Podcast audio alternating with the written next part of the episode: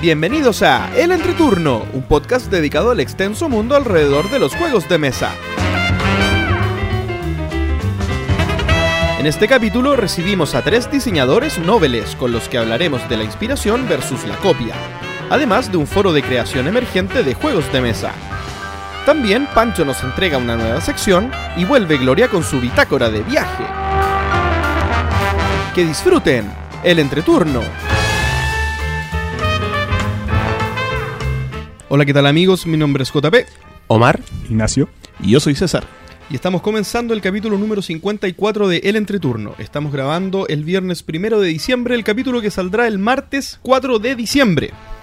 Bienvenidos chicos, ¿cómo están? Bien, aquí gozando este momento glorioso. Otra vez. Otra vez. Ya por cuarta vez. Tercera.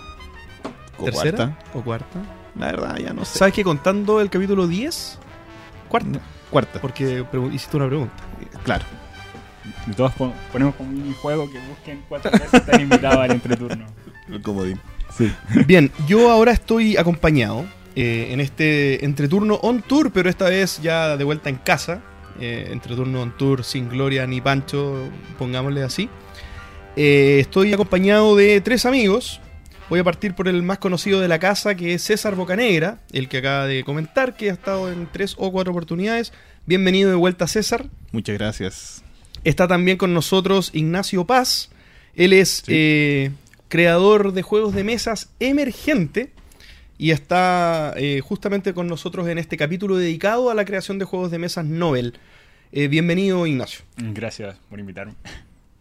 Como no. Y también nos acompaña eh, nuestro amigo eh, de la casa, digamos, eh, fuera de cámaras, porque eh, vamos, eh, estamos acompañados también de uno de las, de las piezas fundamentales de la, de la junta de Gloomhaven con Pancho. Me refiero a Omar Urbina. Bienvenido, Omar. Muchas gracias por la invitación. Me siento muy honrado con, con esta situación. Día viernes, post-pega. Todos cansados, pero felices de aportar al entreturno. Finalmente. Pero, ¿es con viernes? audio. Es sábado, ¿o no? Ah, que Sábado. quería continuar la mentira. Ah, dije viernes. Sí, dijiste viernes. Ya. Sí, Eh, pero- bueno, lo arreglamos. Eh, pero No es, nada. sí, para que, para que crean que tuve un día más para editar, pero en realidad no, estuve muy estresado. Estamos grabando a las 12.01 del día viernes. Estamos grabando uno del día viernes. sí. Claro que sí.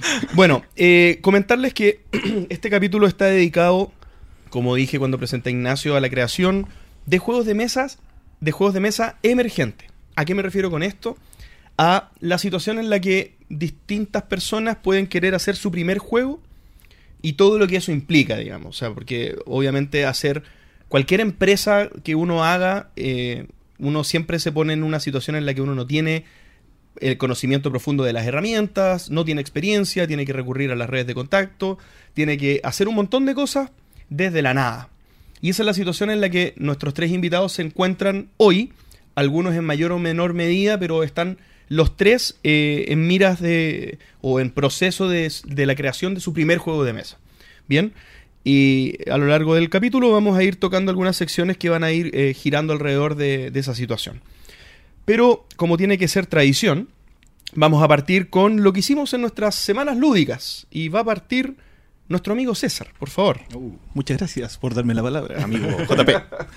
bueno, la verdad es que estas últimas semanas estuvieron bastante movidas, ¿ya? Porque entre medio desde el último capítulo y hasta ahora eh, ocurrió Juegos en el Parque, ¿ya? Que es una, una instancia y una vitrina para los, los que estamos en esta situación de, de poder eh, presentar nuestros prototipos, eh, aumentar la red de contacto, eh, estrechar lazos con una de las editoriales más grandes que tenemos en el país, porque David se, se dio el trabajo de invitar a, de forma abierta a los, a los editores nacionales. ¿ya?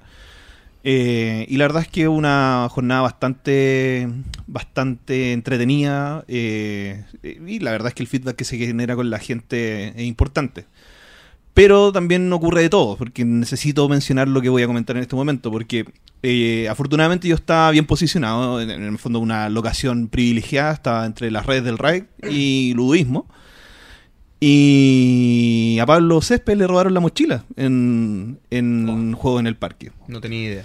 mientras estábamos arreglando los pendones porque hubo un momento de viento extremo, nos de- descuidamos un segundo y alguien le robó la mochila y tenía las, las cinco últimas copias del Tesoros del Rey Pirata en la mochila. ¿ya? Entonces espero que a esa persona que se llevó los juegos, eh, la vida lo llene de tramposos en sus mesas de juego y que lo castigue y el karma se haga cargo de él. Eh, la verdad es que eso fue lo único que empañó la jornada, lo demás todo perfecto.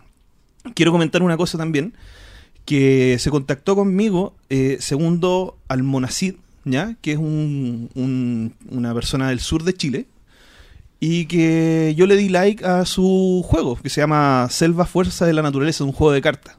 Sí. Y él muy amablemente vino a Santiago, sabe dónde trabajo porque en el fondo somos amigos de Facebook, y me dejó una copia de, de su juego, sobres de, de cartas, un juego de, de cartas coleccionables, y dos cartas promocionales eh, para que yo las pueda tener y pueda probar el juego. La verdad es que el gesto que tuvo conmigo, la verdad, fue bastante generoso, ¿ya? Y hago el agradecimiento público.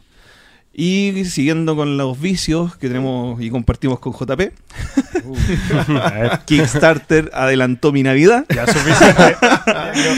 Me pegaron un aduanazo importante y eh, recibí una cajota de aproximadamente 10 kilos. Aduana está Oh. muy feliz. de Aduana esa- está feliz con sí, mi llegada. Eh, me llegó DH Downfall, eh, un juego, bueno, plástico, plástico, plástico, Gloria, retuércete, Ah. solo plástico, no jugarás con nosotros si no quieres, pero Hasta te- la caja es plástica. Hasta la caja es plástica. Destruimos quizás La cuánto, tienes que pintar la caja.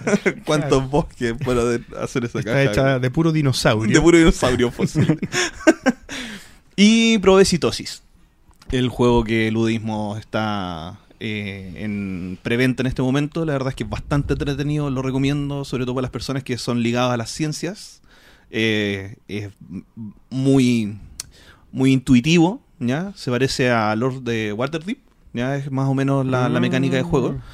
Y para las personas que le tienen aberración a la ciencia, también se lo recomiendo para que puedan asimilar más o menos de, de- Para de aprender algo. en algún momento. De hecho, es un juego que yo, bueno, soy docente en una universidad y estamos pensando en, en mi escuela integrarlo como para eh, hacer una nivelación en, en alumnos que están entrando a la universidad y que no tienen las competencias suficientes en ciertos ramos. ¿ya? Es como para, para asimilarlo. ¿ya? La verdad es que estamos tomando varias herramientas lúdicas para, para enfocar la, la educación de los, de los chicos que están ingresando. Y citosis puede ser una buena alternativa.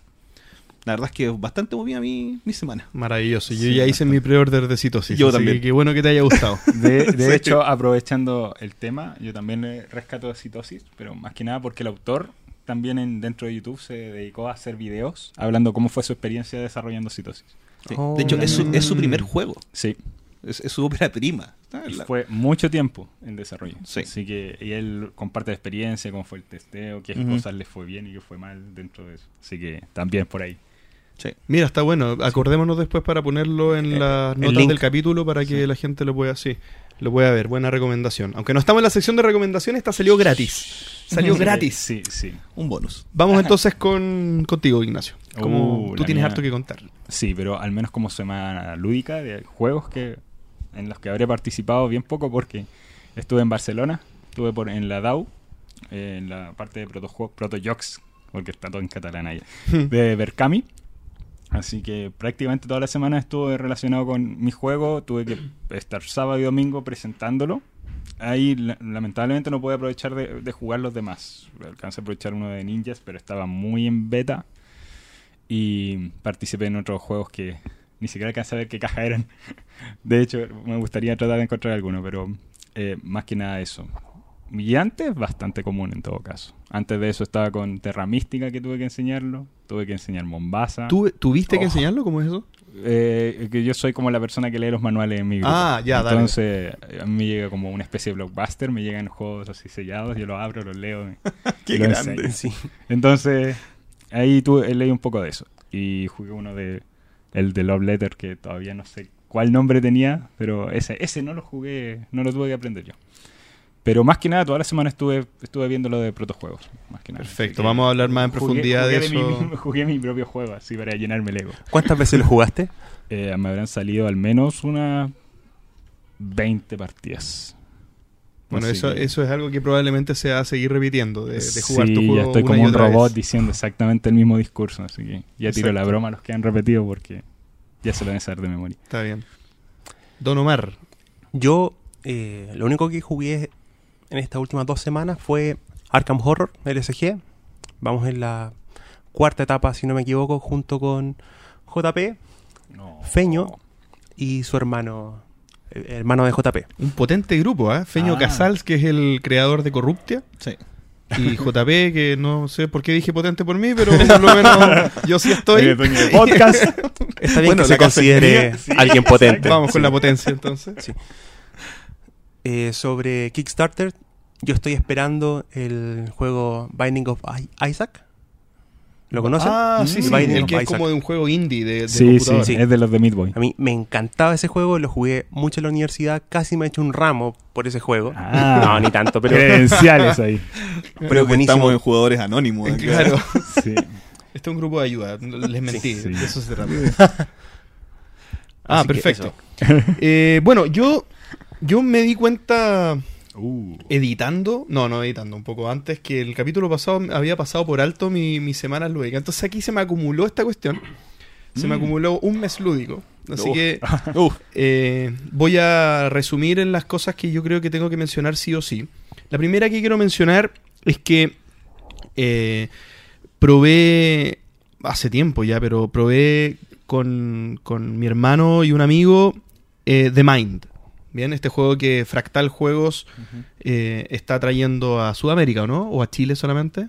la verdad no tengo certeza de si es a Sudamérica o solo Chile. Yo, yo creería que, porque por ahí vi el signo de Fractal, parece que también en Planetón. Bueno, da lo mismo. Tampoco, pero normalmente en No, España también. En España sí. Yo, bueno, Sí, no. da lo mismo. La cosa es que Fractal lo trae y, y es un juego que funcionó muy bien acá en la casa.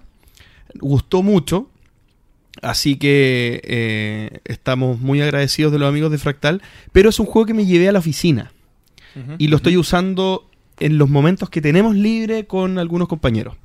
Yo trabajo en seguros, la- la- el perfil de la gente que trabaja en seguros, ojalá que nadie que esté escuchando eh, trabaje en seguro y se vaya a enojar conmigo. No, no te preocupes. Pero en el fondo. Queda eh, entre nosotros. El, el- queda entre nosotros. sí. No le cuenten a nadie, por favor, a sus amigos que trabajen en seguro. Eh, el perfil no es muy Lúdico. lúdico, por así decirlo. bien Entonces, eh, lograr generar una pequeña transformación hacia, hacia un mundo lúdico ha sido bien trabajoso, eh, pero, lo- pero me propuse hacerlo y llegamos a un punto gracias a The Mind. The Mind fue el juego que, que generó ese, ese salto, Hizo el clic. hizo el clic Sí. y ya puedo decir que tengo un grupo jugón en, el, en la, oficina. Ah, ¿te están pidiendo más juegos? Me están pidiendo más juegos y logramos jugar a continuación del The Mind, Hanabi, Ya. Mm. que eh, el gancho fue, bueno, este es otro juego cooperativo, un poco más estratégico, eh, yo creo que, que les va a gustar y lo jugaron y les gustó. Bien. Y después jugamos... Trickerion. eh, claro, no, después jugamos Cerebria, no, después jugamos, ¿cómo se llama este? De Gunshot Clever.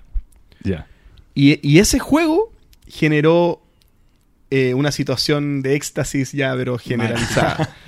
O sea, gustó infinito. O sea, tengo un compañero que fue el que ganó, eh, que todos los días no- nos saluda como, como el campeón. O sea, y jugamos hace una semana. O sea, tampoco es que tan... Y jugamos una pura vez, pero está... O- hola, súbditos. eh, claro, claro. Y, y de verdad que generó una muy buena impresión. Así que vamos a seguir jugando en la oficina, pero gracias a The Mind se generó este, este salto, así que eh, si bien mencioné tres juegos, menciono The Mind como un buen punto de quiebre en situaciones eh, con gente no jugona. También probé Rajas del Ganges, Ra- Rajas of the Ganges, es que no sé cómo es en español. Eh, Eh. Bueno, Rajas creo que se llama, o Ganges, Ganges, solo Ganges. No sé por qué dije todo lo demás. Ganges. Probé el Ganges. El Ganges es un juego de, colo- de colocación de trabajadores eh, que tiene una particularidad en, en la forma de medir el la puntuación. Es un, al final la mecánica es eh, que uno va sacando dados y uno va usando los dados como recursos y cada vez que se gana un dado de algún color uno tiene que tirar el dado. Y dependiendo de la cara que sale el dado, uno lo puede ocupar para una u otra cosa. Entonces uno tiene que gastar karma para poder eh, cambiar el- el- la cara del dado. Entonces hay maneras de manipular, como en todos estos juegos de, de colocación de dados, hay maneras de, de- de manipular un poco los números que uno va sacando para mitigar la suerte. Pero lo, lo, lo que decía al principio, que, que tiene una particularidad en la manera en que se traquea el puntaje. Que los puntos de victoria van, eh, así por el borde del tablero como siempre, van eh, a favor de, la- de las agujas del reloj y, los, eh, y las rupias, digamos, la, el dinero, va hacia el otro lado, desde el punto cero, pero empieza a- en contra de las agujas del reloj. Y gana el primero que logra juntar El que se junta. Ya, los dos perfecto. porotitos. Qué entrete. Bien, Sí. entonces eh, le da. eh, el dinero ya no es solamente un catalizador del juego, sino que también es una condición de victoria. Solo que los puntos de victoria avanzan espacios más gordos, más gruesos. Ajá. Y las rupias avanzan la mitad. Cada, cada rupia avanza la mitad de lo que avanzaría un punto. Entonces es, menos eficiente, pero a la vez te sirve para hacer otras cosas en el juego. Claro.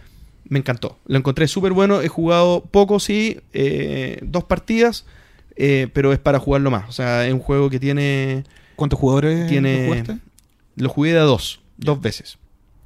Eh, no obstante, tiene hartas cosas para hacer. Lo jugamos la versión básica dos veces. La versión avanzada tiene eh, otras eh, derivados de acciones un poco más complejas. El, el tablero se hace un poco variable porque el río, que es una de las maneras en que se tiene para seleccionar las acciones, uno lo puede hacer variable.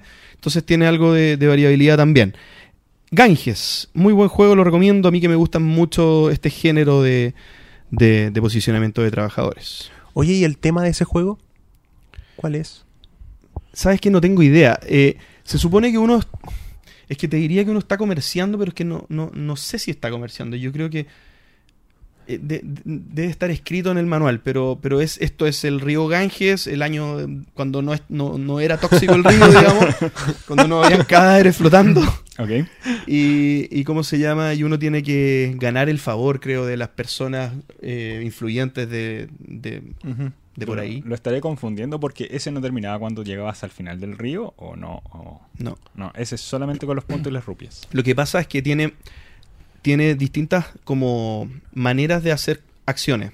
Una es posicionando tus trabajadores eh, en, el, en, en un lugar donde puedes construir. Y cuando construyes vas poniendo unas losetas en tu tablero.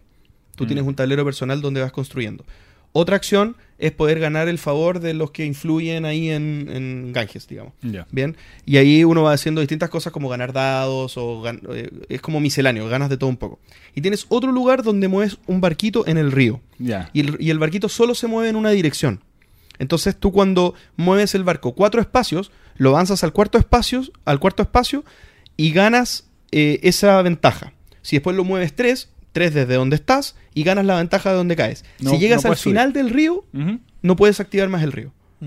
Ah, ya. Entonces es que tienes, que, la partida. en tienes que hacer durar el río porque el río te va dando cosas y, y es, de- es como un poco desgraciado porque al principio el río te da pocas cosas y al final te da muchas. Entonces Mm. uno quiere llegar rápido al fondo, pero si uno llega muy rápido, Después no a lo ocupa estar- nunca más. Claro, vas a obtener pocas cosas después porque vas a tener poco, poco espacio para moverlo. Claro, te quinca un poco la, la- el aumento por el otro lado. Exactamente, exactamente. Pero eso es Ganges, muy recomendado.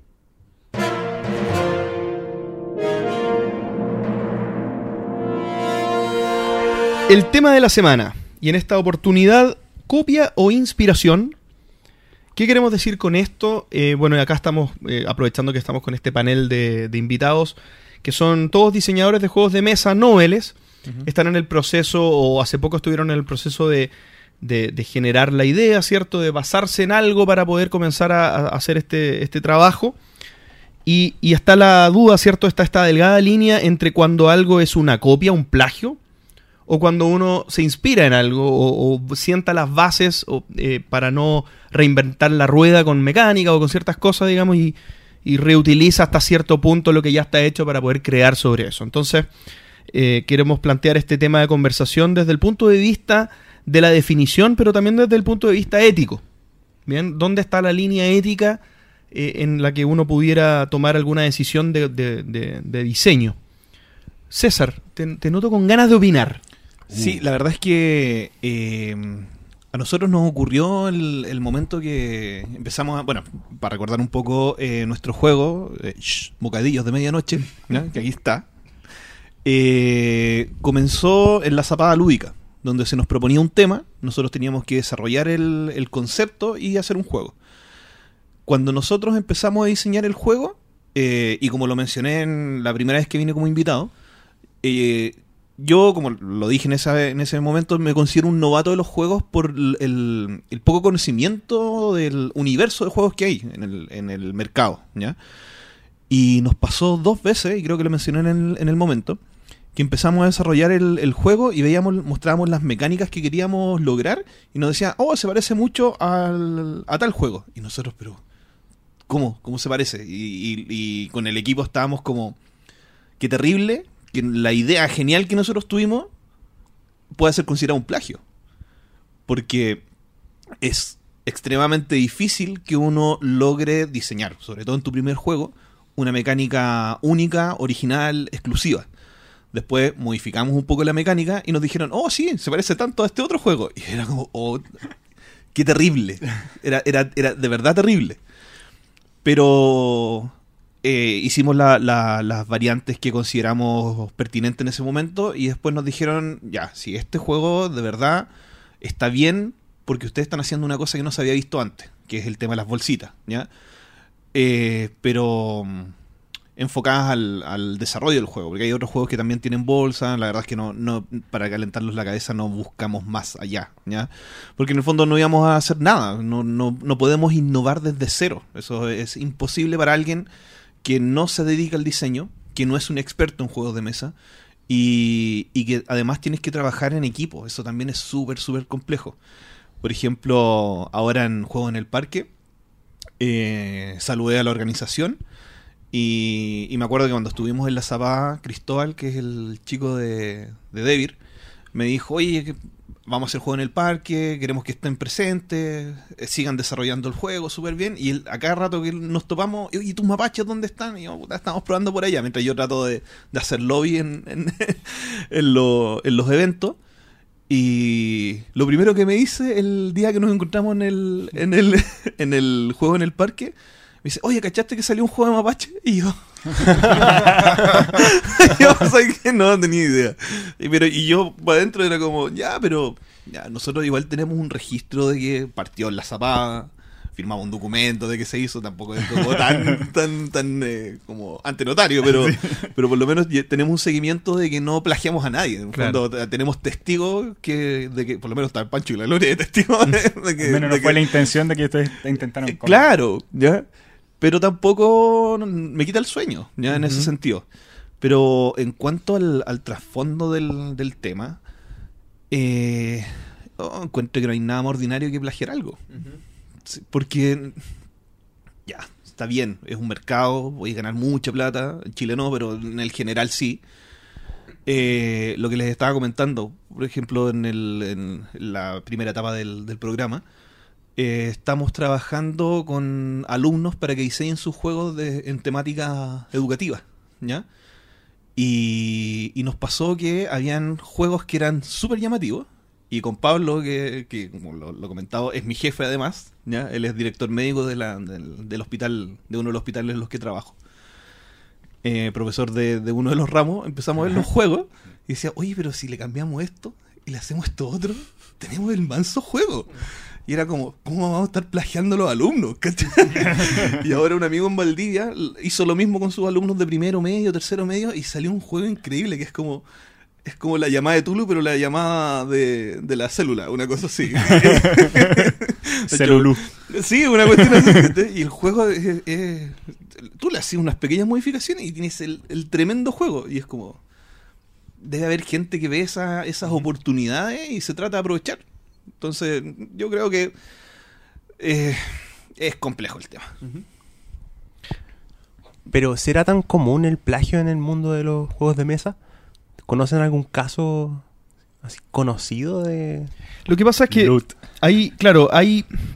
Por eso yo creo que es una delgada línea, porque hay incluso eh, ejemplos conocidos que hay gente que en algún momento pensó que sí fue plagio y hay gente que dijo, no, esto es evolución del desarrollo de los juegos de mesa. Por ejemplo, cuando existía Dominion, este este es el típico caso, cuando existía Dominion no era una mecánica, ¿cierto? Ho- Hoy Deck Building es una mecánica, pero cuando salió Dominion era, oh, el juego innovador que Claro. hace esto, digamos, que puede atraer a la gente de Magical Hobby, etcétera. Y la primera persona que hizo un juego usando Deck Building en un segundo juego fue considerado plagio por, por harta gente, digamos, que fue eh, Thunderstone. Bien, Sí, me y que, que reimplementa esta misma mecánica, pero con una temática de, de Dungeon Crawler, que es exactamente el mismo motor de juego, exactamente lo mismo. Ah, ya, pero Pero Bien. le dio una vuelta de tuerca más, más rolera. Pero, pero, finalmente la pregunta es, en e- eh, ¿eso hoy, hoy tal vez no, pero en su momento era plagio? No estaba ni en los agradecimientos del manual cuando se publicó ese juego. Entonces es como, es como raro, ¿no? ¿Cómo, cómo se habrá sentido Donald Bacarino cuando, Claro. cuando vio aparecer esto en el mercado? Es la pregunta.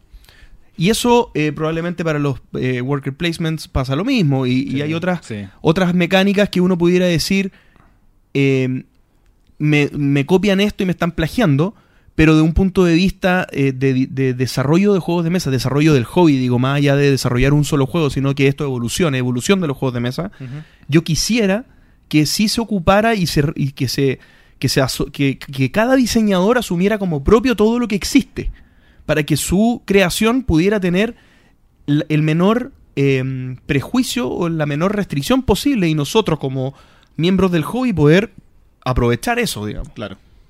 O sea, Entonces, ¿cómo, cómo ven eso? eso? ¿Eso es ético o no? Es que es un planteamiento que no sé si está tan claro. está bajo la misma lógica que dicen que, por ejemplo, la primera, el Thunderstorm, Thund- ese era el primero que trató de tomar e implementar el deck builder cuando solo había un juego que hacía eso y después eso se consideraría plagio, pero a medida que más personas lo hacen se vuelve un estilo. Entonces el- es Claro. una mecánica. Ahora ya es todo el un mundo tipo lo, de lo implementa. como- Pero- Está dentro de un universo que, que en el fondo eh, cada vez es más utilizado. En el fondo es como es como cuando nombraron a, Nirvana, a Nirvana los padres del grunge. ¿cachai? Era, era, eh, ellos se consideraron siempre una banda de punk, pero gracias a ellos empezó el grunge. Y después eran todos plagios de Nirvana. Pero sí, en el fondo, yo, al menos a nivel de juegos de mesa, yo consideraría plagio descarado es que básicamente tomes todo, le hagas tal vez un cambio de temática y con eso estamos. O sea, que no le hagas ningún giro más allá Eh, de exacto. decir que esto era un pájaro, ahora es un perro y ahora en vez del espacio estamos en la tierra. Y eso para mí ya sería descarado. O sea, la gracia de cuando tú desarrollas un juego de mesa, siempre vas a partir de la base, o por lo general, de la base de que dices, oh, me gusta como este juego, me gusta esto y esto, pero si le hacemos esto y esto de otro juego y lo combinamos, tal vez salga algo más entretenido, porque al final uno en el fondo siempre va a estar combinando cosas. Aquí nada va a hacerse de cero. Siempre va a terminar combinando algo. El del Builder era tomar el Magic, pero tratar de hacerlo solo con cartas que estén dentro de tu control, que sin comprar Claro. sobres. Entonces todo es una mezcla de algo. Ahora, yo al menos todo lo que he visto desde personas que inician prototipos y ese tipo de cosas, siempre parten de una base o de una mecánica principal, que tal vez incluso la hayan visto en otro juego y que quieren hacerle un pequeño cambio y dicen, con ese que- cambio Es que eso puede, eso puede ocurrir en el inconsciente. Uno, ¿También? uno, uno puede eh, integrar mecánica, integrar temáticas, integrar componentes de forma inconsciente. Sobre todo las personas que tienen un bagaje mucho más amplio o, o que tienen fuentes de inspiración mucho más variadas. ¿ya? Por ejemplo, yo, yo me inspiro para crear cosas, ¿cachai? Eh, base imágenes. Yo soy súper malo para leer. ¿ya? Entonces, para mí las imágenes entregan mucho más que un, un texto. Y, y a diferencia del- de un lector, que en el fondo puede tener una revisión bibliográfica de, de todo lo que consume, yo soy pasar imágenes, imágenes, imágenes, imágenes. Y eso me, me genera eh, un universo de ideas, un- un- una parrilla de, de- de componentes que puedo transmitir en un juego distinta a otras personas. Pero a lo mejor el integrar cosas, sobre todo con las personas que juegan demasiado y que son creadores, por ejemplo, que en el fondo hacen un, una revisión eh, para, para diseñar, en el fondo se, se enriquecen de la experiencia del juego, algo tiene que quedar en el inconsciente que después va a salir a flote en algún momento. Porque entre probar, probar, probar, darte cuenta que no funciona lo que estás haciendo, puede que salga algo nuevo. Pero yo creo que el plagio va más allá. Yo creo que el plagio, por ejemplo, en los juegos grandes, juegos que son conocidos, es difícil que se plagien, que, se- que se haga un plagio de algo que ya está establecido. Yo creo que va más en el, en el, en el que alguien vaya, un, un autor importante, vaya a una feria de prototipos y agarre algo y con la red de contactos, eh, los recursos que tiene, los saque antes que nosotros, por ejemplo. Así como, "Ah, es- tu juego es súper innovador y viene alguien con más recursos y lo saca antes. Yo creo que por ahí va- es más, más grave, en realidad. Yo he escuchado historias de ese tipo, pero pero es raro. eh. O sea, Sí. parece que es muy, muy raro. Yo he visto más juegos que han salido, que no me acuerdo todavía, el- eh, no era el loot, eh, el que en el fondo copió al, al de los piratas, que es tipo League of Legends, que tú tienes dos barcos y se enfrentan. Eh, Roman Bones. Roman Bones, el que copió ese, ese fue un juego que ya estaba establecido, era el Roman Bones, y salió en Kickstarter uno que hasta decían que el manual era casi idéntico. Ah, sí me acuerdo. Entonces, Ah, eh, ah, era Roman Bones el juego que lo copiaba. eh, eh, o sea, Que fue un escándalo, digamos. Copiaron, Sí, sí, fue un copiaron escándalo, Pero Ronan copiaron Bones. todo y copiaron incluso hasta el logo de Sí, la, que de la eso en el fondo, todo. ellos no se inspiraron en Ronan Bones. Luego- Básicamente le tomaron todo y Sí. le cambiaron la temática, le cambiaron la estética. Y de hecho dijeron que incluso arruinaron algunas mecánicas que funcionaban correctamente. Sí, Entonces, sí, sí me acuerdo de eso. Entonces- y, de hecho creo que el manual era como el, el mismo, así como... O sea, no- eso yo encuentro que es súper mal visto, pero decir, ah, mira, este juego, bueno, en general nunca se nunca nunca dicen, o sea, como regla dicen que tu juego, tú no partes explicando un juego nuevo, es como esto, pero di- no. No. Pero en general un juego puede partir diciendo, mira, ¿sabes qué? Tú lo juegas y dices, "Mm, es como el Concordia, ah, pero le agregaron esto que lo hace más rápido o, o me, me genera una experiencia diferente. Y ahí yo encuentro que ya, ya te fuiste por otra Claro, tangente. yo, yo también creo que está muy en la percepción del consumidor, porque en el fondo yo he escuchado comparaciones de juegos que no tienen por dónde ser comparables, pero hay gente que en su mente Mm. los une. Una vez escuché en un podcast incluso de, de Secret, Cabal que hay una persona de ellos que consideraba que Terra Mística había desplazado o había reemplazado Twilight Imperium. Ok. Wow. Quizás en su universo de juegos, en su ludoteca, lo consiguió. Porque todo Claro. depende de la experiencia que uno tiene. Para mí, esta mecánica puede ser original porque no he jugado nada como eso antes. Pero quizás todo el resto sí lo ha hecho. Claro, eh, eh, pero eso, por ejemplo, cuando a ti te pasó eso, lo, lo que hizo Omar, en el fondo, en su la persona que te hizo el comentario de, ah, esto está muy parecido a Sí. tal otro juego y que tú ni siquiera lo habías escuchado, quizá ni por las tapas, Claro. quizá era muy distinto. Es muy difícil, digamos, que yo creo, o sea, tiene que esto es como probabilidades, digamos, es muy difícil que desde la nada hayas creado algo igual a otra cosa. Igual a otra cosa, claro. E- especialmente conociendo el juego más o menos, eh, no lo he jugado, pero vi más o menos cómo se juega, no me suena que exista. Entonces, eh, es también eh, interpretable, creo yo. Claro. Sí, sí. Y, y hay casos, hay casos, a lo mejor es un mal ejemplo, pero por ejemplo con lo que pasó eh, con el Musa, ¿cachai? Que todos dicen, eh, es como Ah, Dixit, pero mejor. claro. ¿Cachai? Y, y nadie habla de plagio. ¿Cachai? Y, y Es son- muy cercano, es eh, muy cercano a Dixit. Es muy cercano. Y ahora casi pero no es lo mismo. No es lo mismo. Se ha transformado como un universo de juegos. El De Dixit, hecho, y, Dixit. y, y de hecho uno, uno como consumidor se siente agradecido que sea una alternativa nueva. po. Entonces Sí. como no va a faltar el purista que diga que es un plagio. ¿Cachai? O el que tiene la camiseta y el tatuaje de Dixie. Pero- así como, Pero no lo es. no lo es. No lo es. Ya. No es lo mismo que le cambiaron dos ima- las imágenes Claro. y tiene las mismas reglas. No, no, no lo es. En, en mi mente hay una hay un, un debate moral, un debate ético que, que un poco de, de protección a las personas que crean, que yo Mm. creo que es súper relevante eso, digamos, que un poco salvaguardar la- el, el derecho, eh, la propiedad creativa, digamos, de alguna manera. Entonces, eh, no sé si es en forma de reconocimiento, cuando yo hago algo con base en lo que hizo otro, reconocerlo, no sé si a nivel monetario, no sé cómo, no sé cuál debiera ser la estructura correcta, pero yo sí creo que crear con base en lo que creó otro eh, merece cierta retribución de algún tipo, pero es necesario. Yo creo que el avance del hobby tiene mucho que ver con las bases, cómo se van eh, las bases ya no son las mismas. Las bases de hoy no son las mismas que las de hace 10, 20 años atrás. Claro. Y las de, as- de- las de los próximos 10 años van a ser otras. Y, que, y ojalá las personas que creen en 10 años más tengan las bases correctas, digamos. Tengan esas bases para que no para que esto avance, digamos. Claro. Pero, claro, es que al igual que, no sé si la arte específicamente, pero básicamente las bases probablemente nuestras son ya mutaciones de bases anteriores. Entonces ya estamos jugando ya con... Sí. Estos juegos ya son versiones que son fueron basadas en otras de cosas de anteriores, que están basadas en cosas anteriores. claro. Era como antes de que, al menos yo cuando era chico, siempre que armaba un juego lo armaba con cuadrícula, porque todo se armaba con cuadrícula y avanzaba Claro. con cuadrícula y era cuadrícula. Alguien metió hexágono, todo el mundo empezó a armar hexágono. Sí. o incluso alguien dijo que por eso para mí el Arkham Horror, a pesar de, de que ahora lo tengo en otro nivel ya, pero para mí fue maravilloso.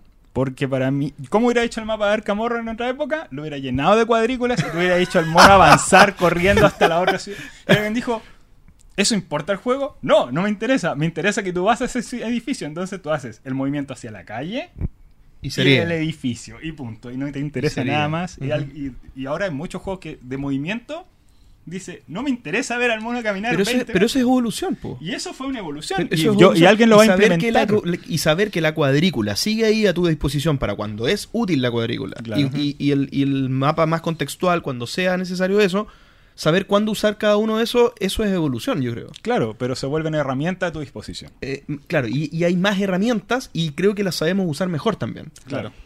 Está, hay- cada vez vemos juegos que tienen menos miedo a dejar detalles fuera porque no contribuyen al juego, por ejemplo. Ajá. Fantasy Flight hace mucho eso, las Exacto. segundas ediciones, terceras ediciones, Es al final... mejoran, simplifican el juego. Exacto. eso Claro, es. sin ir más lejos, el Eldritch Horror es una simplificación del Arkham. Ujú. En- Sí. Yo creo que recortan un 30-40% de las reglas y está perfecto. Funciona muchísimo mejor.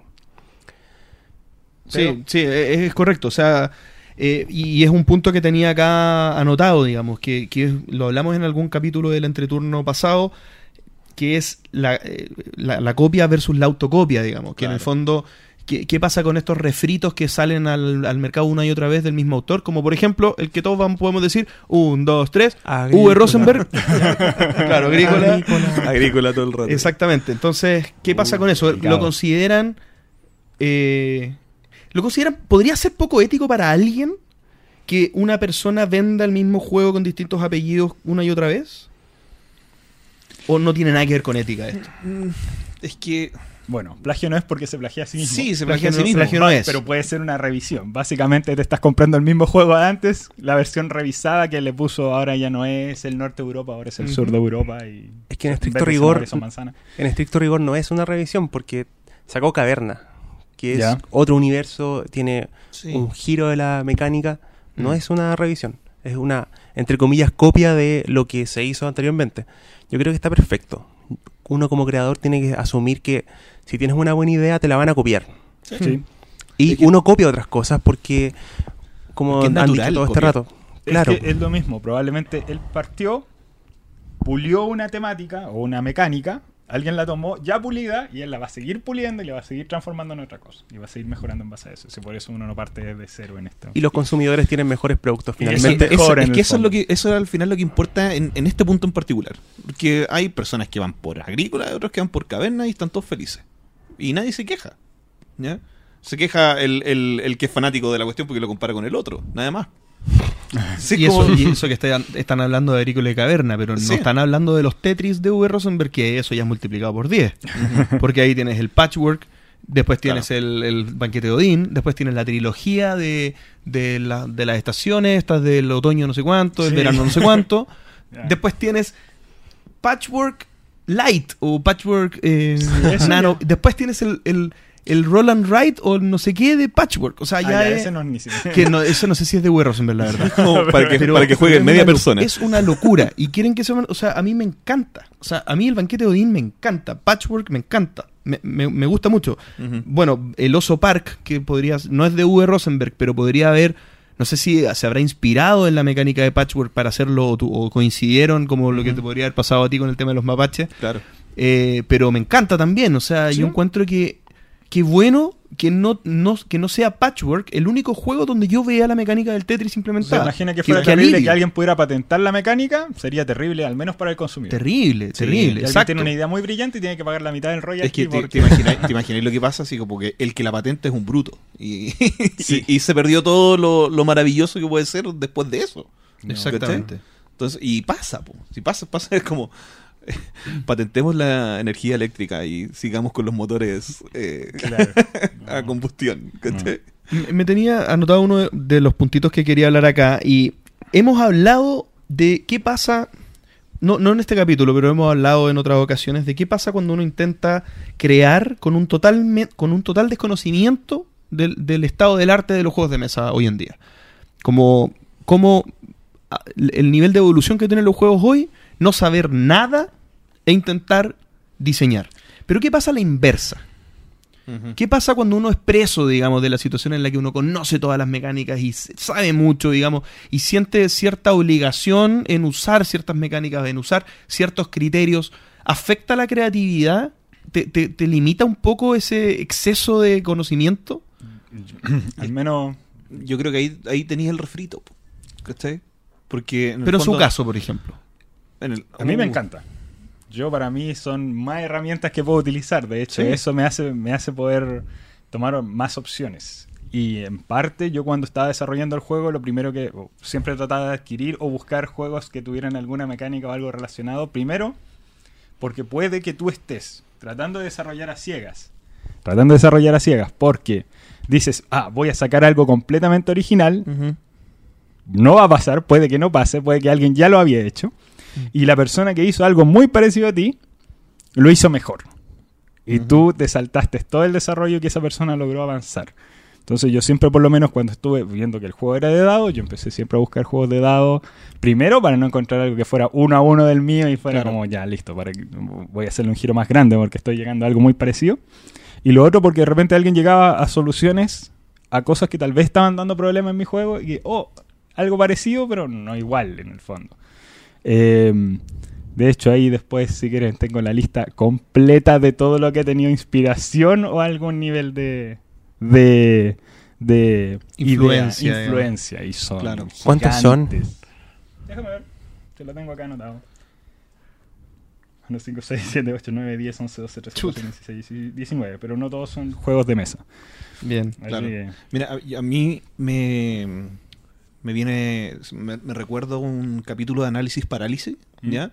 Como el especial de los Wargames, ¿ya? Y el experto en Wargames estaba hablando de todos los juegos que lo inspiraron, de todos los juegos que le gustan, y él empezó a diseñar su propio juego.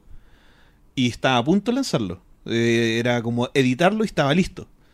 Y creo que un francés lanzó un juego. Y era su juego mejor. Y dijo, ¿qué estoy haciendo? Así como, este tipo pensó lo mismo que yo pensé. No hemos compartido por ninguna, por ningún lado experiencias ni, ni pensamiento. Eh, ninguno de los dos sabía que el otro existía. Ya, claro. Y sacó un mejor juego que yo. Y el tipo lo dice. ¿Para qué voy a seguir diseñando si su juego es mejor que el mío? Y yo quiero tener un juego bueno. Nada más que eso. En el fondo nadie se plagió, pero el, el- este creador aceptó que había una versión mucho mejor de lo que él estaba haciendo. ¿Ya? Lo mismo puede pasar en cualquier en cual- con cualquier diseño. Si en el fondo la, la rueda ya está, la rueda está girando hace años. ¿ya? Súper difícil encontrar algo, algo que sea innovador. Ese, ese es el tema. O sea, 100% imposible. Es imposible. Siempre se va a tomar aunque sea algo. Sí, de hecho nosotros en, en mente ya, bueno, tenemos este prototipo, pero eh, tenemos tres o cuatro juegos ya en mente para tratar de desarrollar. Y, y tenemos que hacer una revisión importante por, por lo mismo. Todos nos han dicho que esto es súper innovador lo que nosotros estamos haciendo, que no, no, no hay otra, otro juego que se parezca. Pero nosotros no nos metimos en esto con la intención de crear, fue una humorada que resultó bien. ¿ya? Y, y lo que les dije en el capítulo anterior es como, me, me- es raro que me digan que soy un autor o un creador de juegos, porque yo no, no, no llegué a esta instancia queriendo serlo. ¿Ya? Pero ahora eh, tengo una vitrina importante con, con el podcast, estoy, estoy asistiendo a, lo- a los eventos. Entonces, bueno, esta cosa- este sueño que no tenía se está, se este está dando más de lo que, de lo que esperaba y Claro. una cosa lleva a la otra y ya tenemos tres juegos en mente, pero tenemos que empezar a, a hilar mucho más fino para no llegar al plagio. Sí, eso, eso ocurre, porque la, la experiencia que les conté, habían juegos que nos, nos comparábamos con ellos, nos, nos compararon con ellos y juegos que no conocía. Sí, como, idea final de mi parte, quería reforzar lo que decías tú, Ignacio. Yo creo que no solo no existe, al menos en los juegos de mesa, la innovación completa, sino que no es bueno buscarla, porque forzarla significa descono- desconocer la, la reutilización de mecánicas o avances en los juegos de mesa que ya tienen mucha fuerza y mucha potencia y mucha, eh, muchos beneficios, digamos. Entonces, si hay veces que me ha pasado lo que dices tú, de que tengo un juego y yo digo, oye, si tuviera un twist por acá o un cambio por allá sería increíble, yo quiero la innovación aplicado en esa base. No necesariamente un juego que sea de otro material y que, y que todo sea distinto, no es necesario. O sea, yo creo que eh, es bueno que, que las cosas vayan en- avanzando en ciclos, digamos. Claro. Y te estás ahorrando también porque, un ejemplo aquí tengo, el de Concordia, probablemente antes de lanzar el juego hizo montón de testeo, montón de pruebas y fue refinando. Y tú estás partiendo de, desde una mecánica que ya ha sido probada. Porque también estaba el tema de que tú decías, hay alumnos que sacaron una idea que es perfecta, podría llegar a salir en el mercado. Pero incluso cuando estaba yo colaborando más directamente con mi amigo, encontramos que el cierto punto del juego la idea era perfecta hasta que nos enfrentamos con alguien que era completamente fuera del entorno y nos destrozó el juego al menos dos o tres veces. Y las primeras partes eran también, llegábamos como a puntos que decíamos, excelente, funciona todo, maravilloso. Y llegaba alguien que rompía el paradigma que nosotros teníamos armado de tanto probarlo entre nosotros y te desarmaba todo. Y había que volver a replantear. Sí. Entonces, también pasa eso, que no luchen por llegar a un punto en que tú personalmente digas el juego es perfecto, porque tiene que hacerse, tiene- el, el playtest es lo más importante. Eh, hay que probar, probar. Bueno, lo- Importantísimo. Lo, lo vamos a hablar eh, en la- en pronto. Bórrenme. No, no, no. No, digo, digo que vamos, que no se preocupen, que vamos a entrar en más Vamos a detalle. ahondar en el tema. Sí. Está bien, bien. Entonces, eh, eso fue la sección del tema de la semana, pero queda abierto el comentario para ustedes, el público, que nos digan qué opinan de la diferencia entre plagio y copia. Perdón, entre copia y inspiración. No estoy acostumbrado a estas notitas. Demasiada tecnología.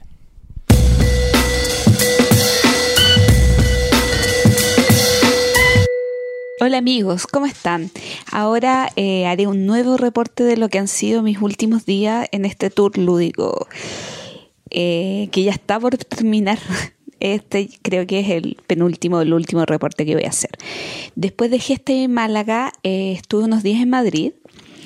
En Madrid conocí el Club Dados eh, y estuve jugando unas partidas. Destacar Cupcake Empire de Ludonova, que es un juego muy, muy, muy hermoso, pero da la apariencia de ser un juego más infantil por los colores, por las formas, y la verdad es que no es, no es, un, no es un euro duro, pero es un euro medio bastante simpático.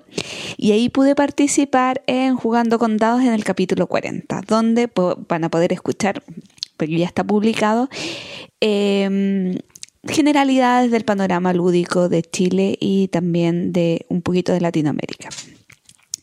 Esto fue un día viernes, el día sábado fue a Mecatol Rex y fui a la celebración del capítulo 100 de Planetas de Juego, donde también me pueden escuchar un ratito, cortito. Y bueno, en esta celebración lo que se hizo es que a toda la gente que quería asistir em, plantearan qué juego querían probar y no iban organizando mesas. Tú podías pedir jugar con alguien específico que había participado en el programa. Y yo puntualmente, eh, antes de la celebración, jugué Teotihuacán. Eh, este juego de autores italianos cuyo gráfico, o sea, cuando no sé si han visto este gráfico que muestra a los distintos autores italianos, ahí me pude dar cuenta que eh, hay un italiano que no me gusta y justamente es el de Teotihuacán. El juego eh, no, no me gusta, no sé, algo tiene que no me gusta. Igual quiero probarlo nuevamente porque as- a principio no, no puedo enganchar con él. Lo que sí probé y me gustó mucho, aunque probé la versión Kickstarter, que es tremendamente deluxe y sobreproducida, de Wukong, un jueguito de cartas, bueno, de tablero, pero lo principal es la mecánica de cartas, muy agradable. Y también, y algo súper extraño, porque se va a ir repitiendo a lo largo de, de- de esta crónica, es que he probado muchos juegos de dos jugadores. Sí. Yo, Gloria, he probado y jugado muchos juegos de dos jugadores. Y uno de los que probé, que está por salir al mercado español, es Caravana al Oriente. Es un juego eh, de billetera. Eh, o sea, tiene como, como una pequeña billetera. Son muy, muy, muy pocas cartas. Déjenme ver, 18 cartas. Y tiene una vari- variabilidad tremenda. Este juego eh, es, es editado por una editorial nuevecita, Salt and Peppers Games. Y eh, bueno, debería estar saliendo al mercado cuando ustedes estén escuchando esto. Lo curioso es que eh, eh, una de, los- de las personas de esta editorial es casi, casi, casi chileno, porque sus papás son chilenos. Así que el mayor de los éxitos al compatriota. Les comento que después de eso me vine a Barcelona, porque todavía estoy en Barcelona, y me junté con varios amigos a, probar juegos, a, mm, a conocer un poco la ciudad, hacer tour y todas esas cositas divertidas.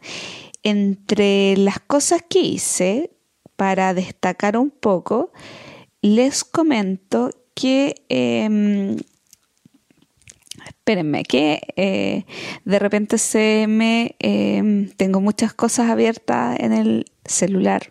Bueno, en el móvil. Ya le estoy diciendo móvil al celular. Estoy muy mal con eso. Eh, les cuento que me junté. Bueno, probé Downforce. ¿Downforce? Ay, se me confunde con el juego de Kramer, perdón. Jugué K-Force. Nada que ver. K-Force, bueno, eh, ustedes me entienden. Ustedes no me entienden mi, mi, mi, mi inglés malo, pero el nuevo juego de Richard Garfield había visto muchas, eh, algunas partidas y la verdad que encontraba que el juego era muy largo para lo que para lo que a mí me gustaba. Pero el juego funciona bien, no es mi tipo de juego, pero no fue tan terrible. Eh, también me junté con Félix, un amigo eh, de Venezuela que está viviendo acá en Barcelona y fuimos a hacer un recorrido por tiendas. Oh, el otro día me junté con Luis de Black Meeple a almorzar y estuvimos en Kaburi jugando varios jueguitos. Entre esos me gustaría destacar el Tsukiji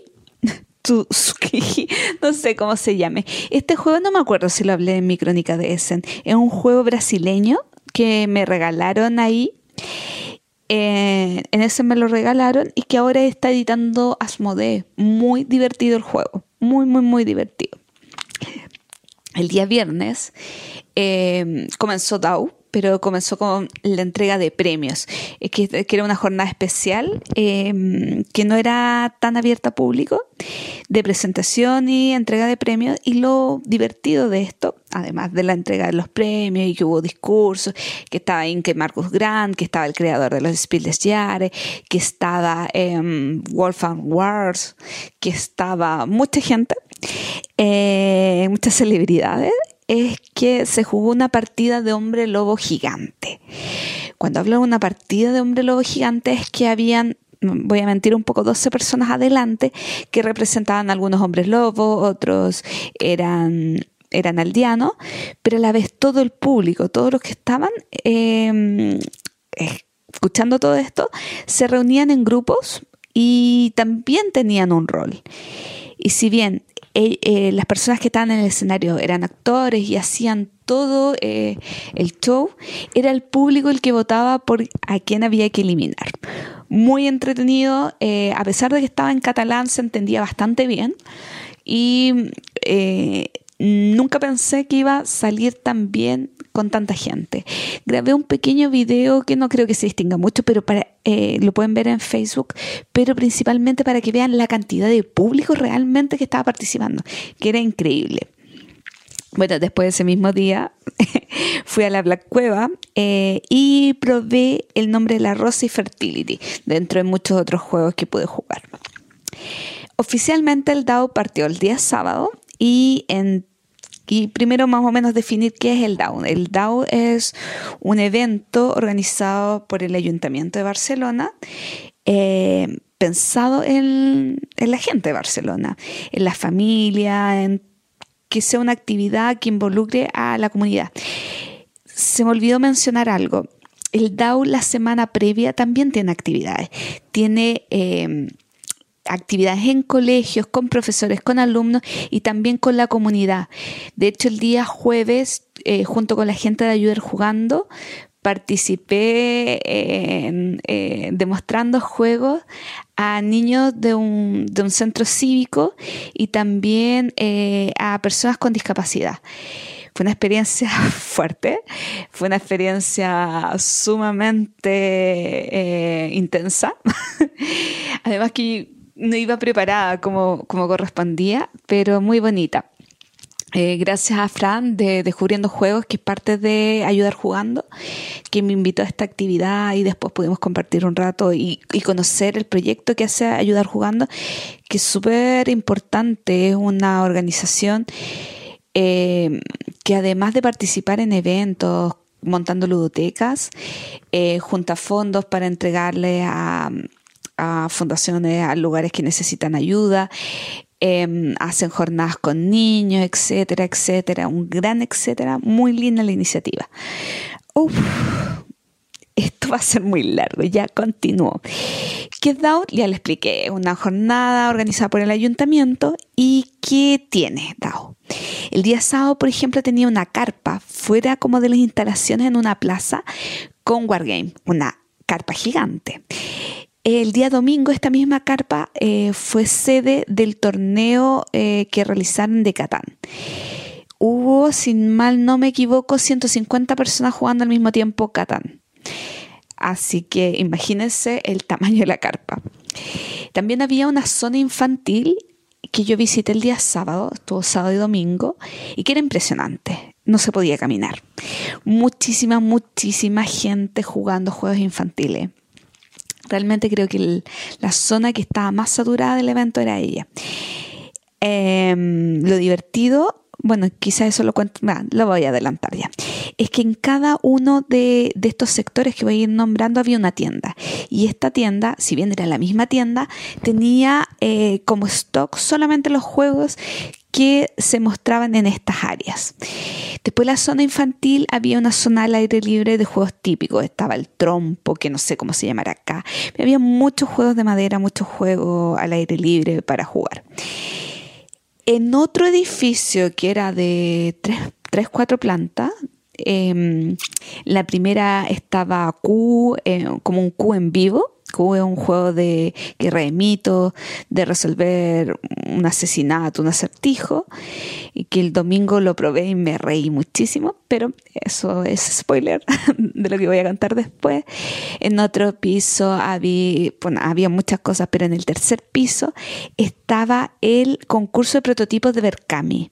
Y en el concurso de prototipos de Berkami, además de muchos participantes, eh, Ignacio Paz, que es un chileno que participó ahí y, estaba mostrando, mostrando su juego.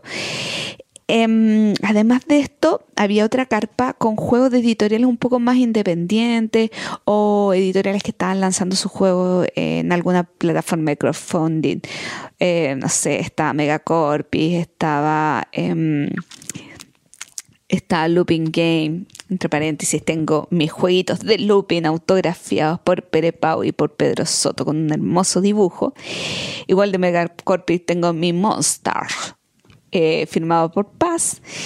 Eh, y, bueno, después había una sala de juegos de iniciación. En esta sala de juegos de iniciación habían juegos de, de, de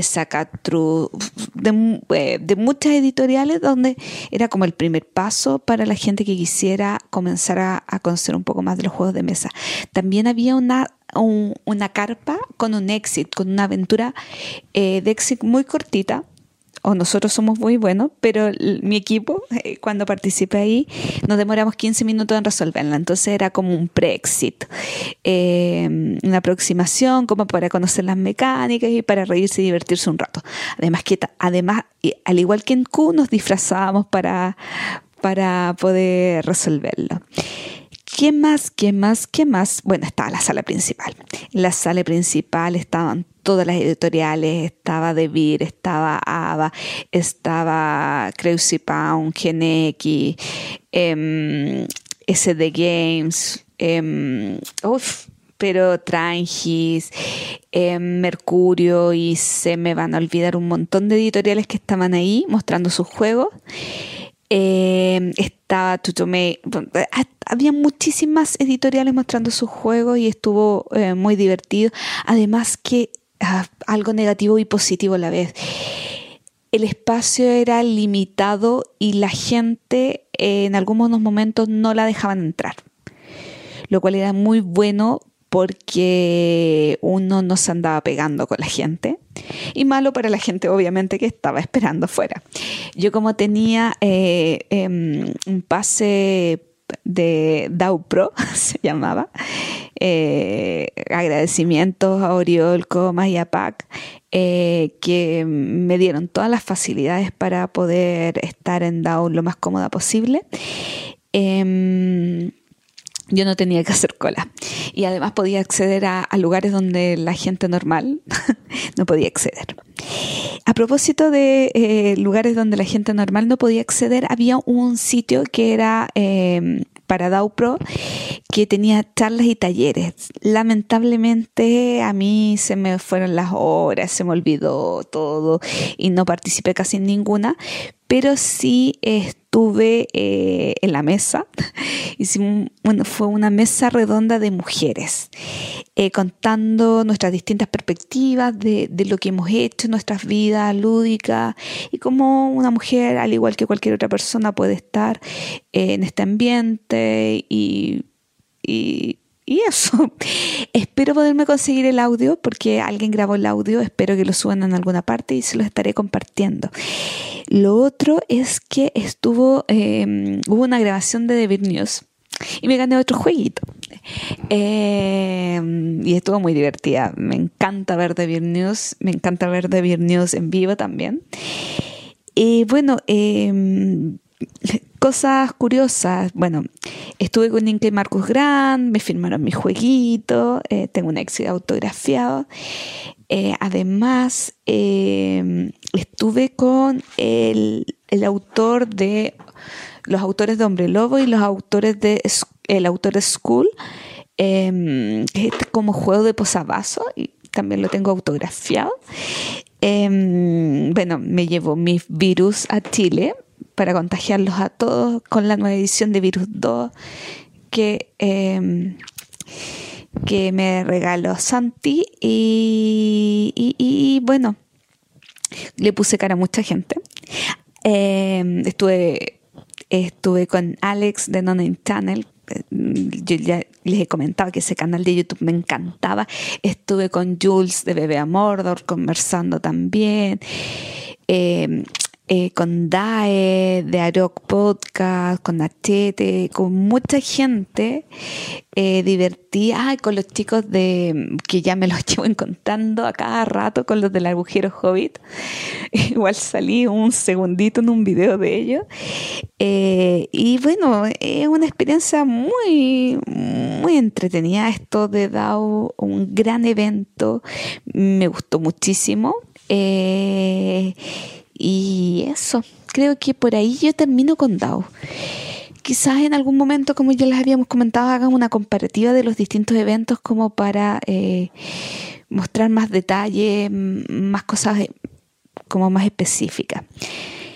Uf, finalizando con DAO, eh, me puse a recorrer España como corresponde en mi tour no lúdico y fui a Girona eh, a un tour de Juego de Tronos donde veía dónde estaba Aria y veía fotos. Bueno, esta es la parte que no les interesa a ustedes porque están preocupados de juegos de mesa. Pero como fui a Girona, eh, aproveché que había ya en Córdoba había conocido a los chicos de Two Tomatoes y eh, Álvaro es de Girona y nos quedamos, quedamos en almorzar. Entonces al final almorcé con Álvaro y con Jordi. Eh, que, eh, siempre compartir con gente de este mundillo es tan agradable y un saludo muy grande a ellos. Además que me mandaron con unos jueguitos chiquititos para que juegue, para que convenza a mi compañero de viaje en el avión de jugar y otro solitario para, si no lo convenzo, eh, pueda jugar con Pocket Mark y con The Causing War. Eh, después de eso regresé a, Barcelona y fui a cenar. Ah, no, después de eso me pasó algo muy curioso que se me había olvidado notar acá. Iba por la calle de Barcelona caminando y de repente quedo mirando a alguien y alguien me queda mirando. Y avanzamos y nos cruzamos y yo le digo, Oriol. Y era Oriol Ripoll eh, no- yo les comenté de él cuando estuve en, en esta jornada de educación que organizó SkyTip en Chile de eh, hoy Juguemos Más. Juguemos Más, Oriol fue uno de los expositores y fue muy cómico encontrármelo en la calle de Barcelona. Así que quedamos en juntarnos esta semana eh, para conversar, porque me dijo que lamentablemente no estaba haciendo clases esta semana, si no me hubiera invitado a alguna clase, lo cual me hubiera emocionado muchísimo. Eh, pero eh, nos vamos a juntar eh, mañana, creo, para conversar o para hacer alguna cosa. Después de eso me junté eh, con Pac y con María, Pac, el autor de Guerra de Mitos, de la editorial GDM, autor también de un montón de juegos. Em, Ay, yo no me acuerdo cómo se llama puntualmente el que editó con Devir de mm, Fan Hunter, porque como hay muchos de Fan Hunter, pero uno de esos es, de Pac. Eh, con María, con su señora, y nos juntamos a cenar, nos reímos, nos pusimos a conversar de la vida, hasta que llegó el tema de eh, que me regalaron unos que los, los nuevos Sherlock. Llegó el tema de que yo no había jugado nunca un escape room, un escape room de verdad. Eh, una sala de escape, a mí me gusta mucho Exit, me, gusta, me han gustado mucho los Q, y, de y tomaron su móvil, su celular, y buscaron una sala de escape y fue como, cenemos rápido, a las 10 tenemos una cita en un escape room. Estos chicos han jugado más de 70 escape room a lo largo de Europa, así que eh, me dijeron, no te puedes ir de Barcelona donde hay 300 escape rooms sin jugar uno. Así que la jornada se extendió un poquito más de la cuenta y me reí muchísimo. Soy muy mala, ellos son muy buenos. Eh, yo estaba sumamente tupida porque una cosa eh, es jugar y, y tratar de, eh, como en el caso del exit de, o eh, de un lock, de cumplir con ciertos tiempos, pero otra cosa es que realmente te- ahí tienes que cumplir tiempo y realmente estás encerrado. Muy divertido, muy buena experiencia, un agradecimiento a ellos por, por esta invitación. ¿Qué me queda? Eh, como no sé si voy a mandar otro audio para, el- para este capítulo de podcast o si se supone que en el siguiente capítulo yo ya estaría en vivo, eh, les cuento que el día sábado tengo una capacitación de juegos y educación con ABA y espero que no me salga el groupie de que amo ABA. Y espero tener mi super rino gigante. El domingo voy a ir a grabar con análisis parálisis. No tengo idea de lo que voy a grabar, no tengo idea de las tonteras que voy a decir porque me da mucho pánico escénico estar en un video. Y bueno, y justamente el domingo me voy de Barcelona, regreso a Madrid, grabo con análisis parálisis y después en Madrid, antes de finalizar mi viaje, voy a Game On, el evento que organiza Asmodee junto con todas las editoriales, donde participan las editoriales que Asmodee distribuye. Así que eso, ya me queda muy poquito tiempo acá en Europa. Lo voy a disfrutar muchísimo. Y bueno, les voy a estar contando cualquier cosita, ya sea en otro audio o en directo junto a JP cuando regrese a Chile. Besitos, que estén muy bien. Chao.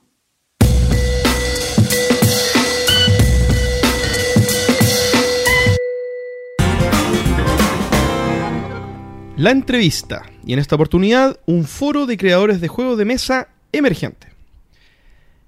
Hicimos un, un pequeño ajuste en la sección de la entrevista. Vamos a hacer un foro como en aquella vez que hicimos un foro de, de creadores de juegos de mesa en el Centro Cultural España, donde estuvo la, la Caro Baltra, estuvo. Pablo de Ludoísmo y estuvo eh, el Chilo. Oye, ¿Cómo se llama? No me acuerdo. El Chilo. El chilo, sí, el chilo. ya eh, acompañándonos para hablar de sus experiencias ya con editoriales, ya con eh, algo de experiencia a su haber. En esta oportunidad, nuestro foro es de creadores de juegos de mesa emergentes, lo que quiere decir que no tienen ningún juego de mesa a su haber. Bien, hasta el momento eh, el juego de mesa que tienen es el que tienen en carpeta, el- en el cual están trabajando y no están, no están ordenados sentados de la manera en que están, pero eh, Ignacio eh, sería el que está más avanzado, digamos, el que ya tiene bastantes meses de trabajo, hartas fases, lo vamos a ir conversando, digamos, ya, ya eh, terminadas. César sería el que está en segundo lugar, que está ya con varios playtests concluidos, eh, participó en la zapada, ha tenido un refinamiento y ha tenido bastante exposición a público. Y en la fase inicial de desarrollo estaría eh, Omar, que está comenzando con, con su juego, que yo, siendo amigo de Omar, no tengo idea de qué se trata su juego, así que me voy a aprovechar de esta situación Una para gran que nos cuente. Exactamente, para que nos cuente un poco algo, no, no es necesario, no, no es motivo central de la conversación, pero que por lo menos no- nos cuente un poquito de, de su juego. Bien, y queremos eh, encontrar el archivo que, que necesito, que está acá. Perfecto, Esto está en vivo. esto está en vivo. Esto está pasando, lo están viendo. Sí. No, no lo encuentro. No importa. Ah, está todo junto. Exacto. Ya yo edito después. Hay un salto. Bien, y entonces vamos a comenzar con el comienzo. ¿Me parece? ya, Malo. eh, el- Empezar por el ¿Cómo principio. parte esta cosa? ¿Cómo, cómo, ¿Cómo llegan a los juegos de mesa? Brevemente, a ver, para que se entienda un poco el contexto lúdico de cada uno de ustedes. Omar. Yo empecé por ahí por el 2007. Conocí una tienda que se llamaba Guild Dreams. No sé si la, Oh. la ubican. La, la tía de La- la tía. La, abue- ¿Qué? la- la abuelita. Qué simpática esa señora. Bueno, Sí. conocí ese lugar por azar y me encantó lo que vi, sin, sin haber jugado nunca algo como eso. Y creo que me compré Pimp de Backhanding y Munchkin. Y así empecé de a poquito en el colegio. Llevé los juegos al colegio y, y engancharon todo. Y así fui creciendo hasta lo que soy ahora. Muy bien, muy me ha convertido en lo que soy. Ignacio. Hola, ¿qué tal? Eh, yo, no, yo desde siempre. Yo hacía juegos de mesa desde muy chico. Me encantaba hacer juegos de mesa. Y como ya en la época del Super Nintendo, principio del 95, ya me dio la depresión de notar de que básicamente los juegos electrónicos iban a hacer que iban a desaparecer los juegos de mesa. Así que ahí como, ah, ya, como sueño no aplica. Así que mi futuro como creador de juegos de plásticos pardos se estaba viendo oscuro. Así que de pronto, eh, aquí cuando vine a estudiar a Santiago, noté eh, Stronghold, no sé qué nombre tenía antes. Stronghold. Y fue Sí. como... Entre juegos. Sí, entre sí, juegos. y- entre juegos, casi. Eh, y ahí estaban jugando Catán y bueno, y se inflaban el pecho diciendo, no, pero es que esto no es el Monopoly, es otra cosa, ya, pero pónganle un poco más de color. Y ahí empecé a notar juegos europeos, más o menos un poquito más, o sea, en el fondo que las reglas y las decisiones eran lo que hacía importante las partidas. Era- era- la decisión importaba mucho, no era llegar y lanzar dados. Eh, así que de ahí comencé de nuevo el entusiasmo por, por, por los juegos de mesa. Ahí volvió con mucha fuerza. Y ahí no tanto de crear, sino de ir conociendo nuevos juegos y conocer gente también que le interesara el tema, porque antes era como casi era en solitario decir que otro más le estaría interesando perder una hora en esto, se puede jugar Super Nintendo, qué sé yo, cualquier cosa. Así que ahí empezó de nuevo todo. Corría, corría en 1980. en mis tiempos. en mi tiempo. Bueno, todo partió con Magic.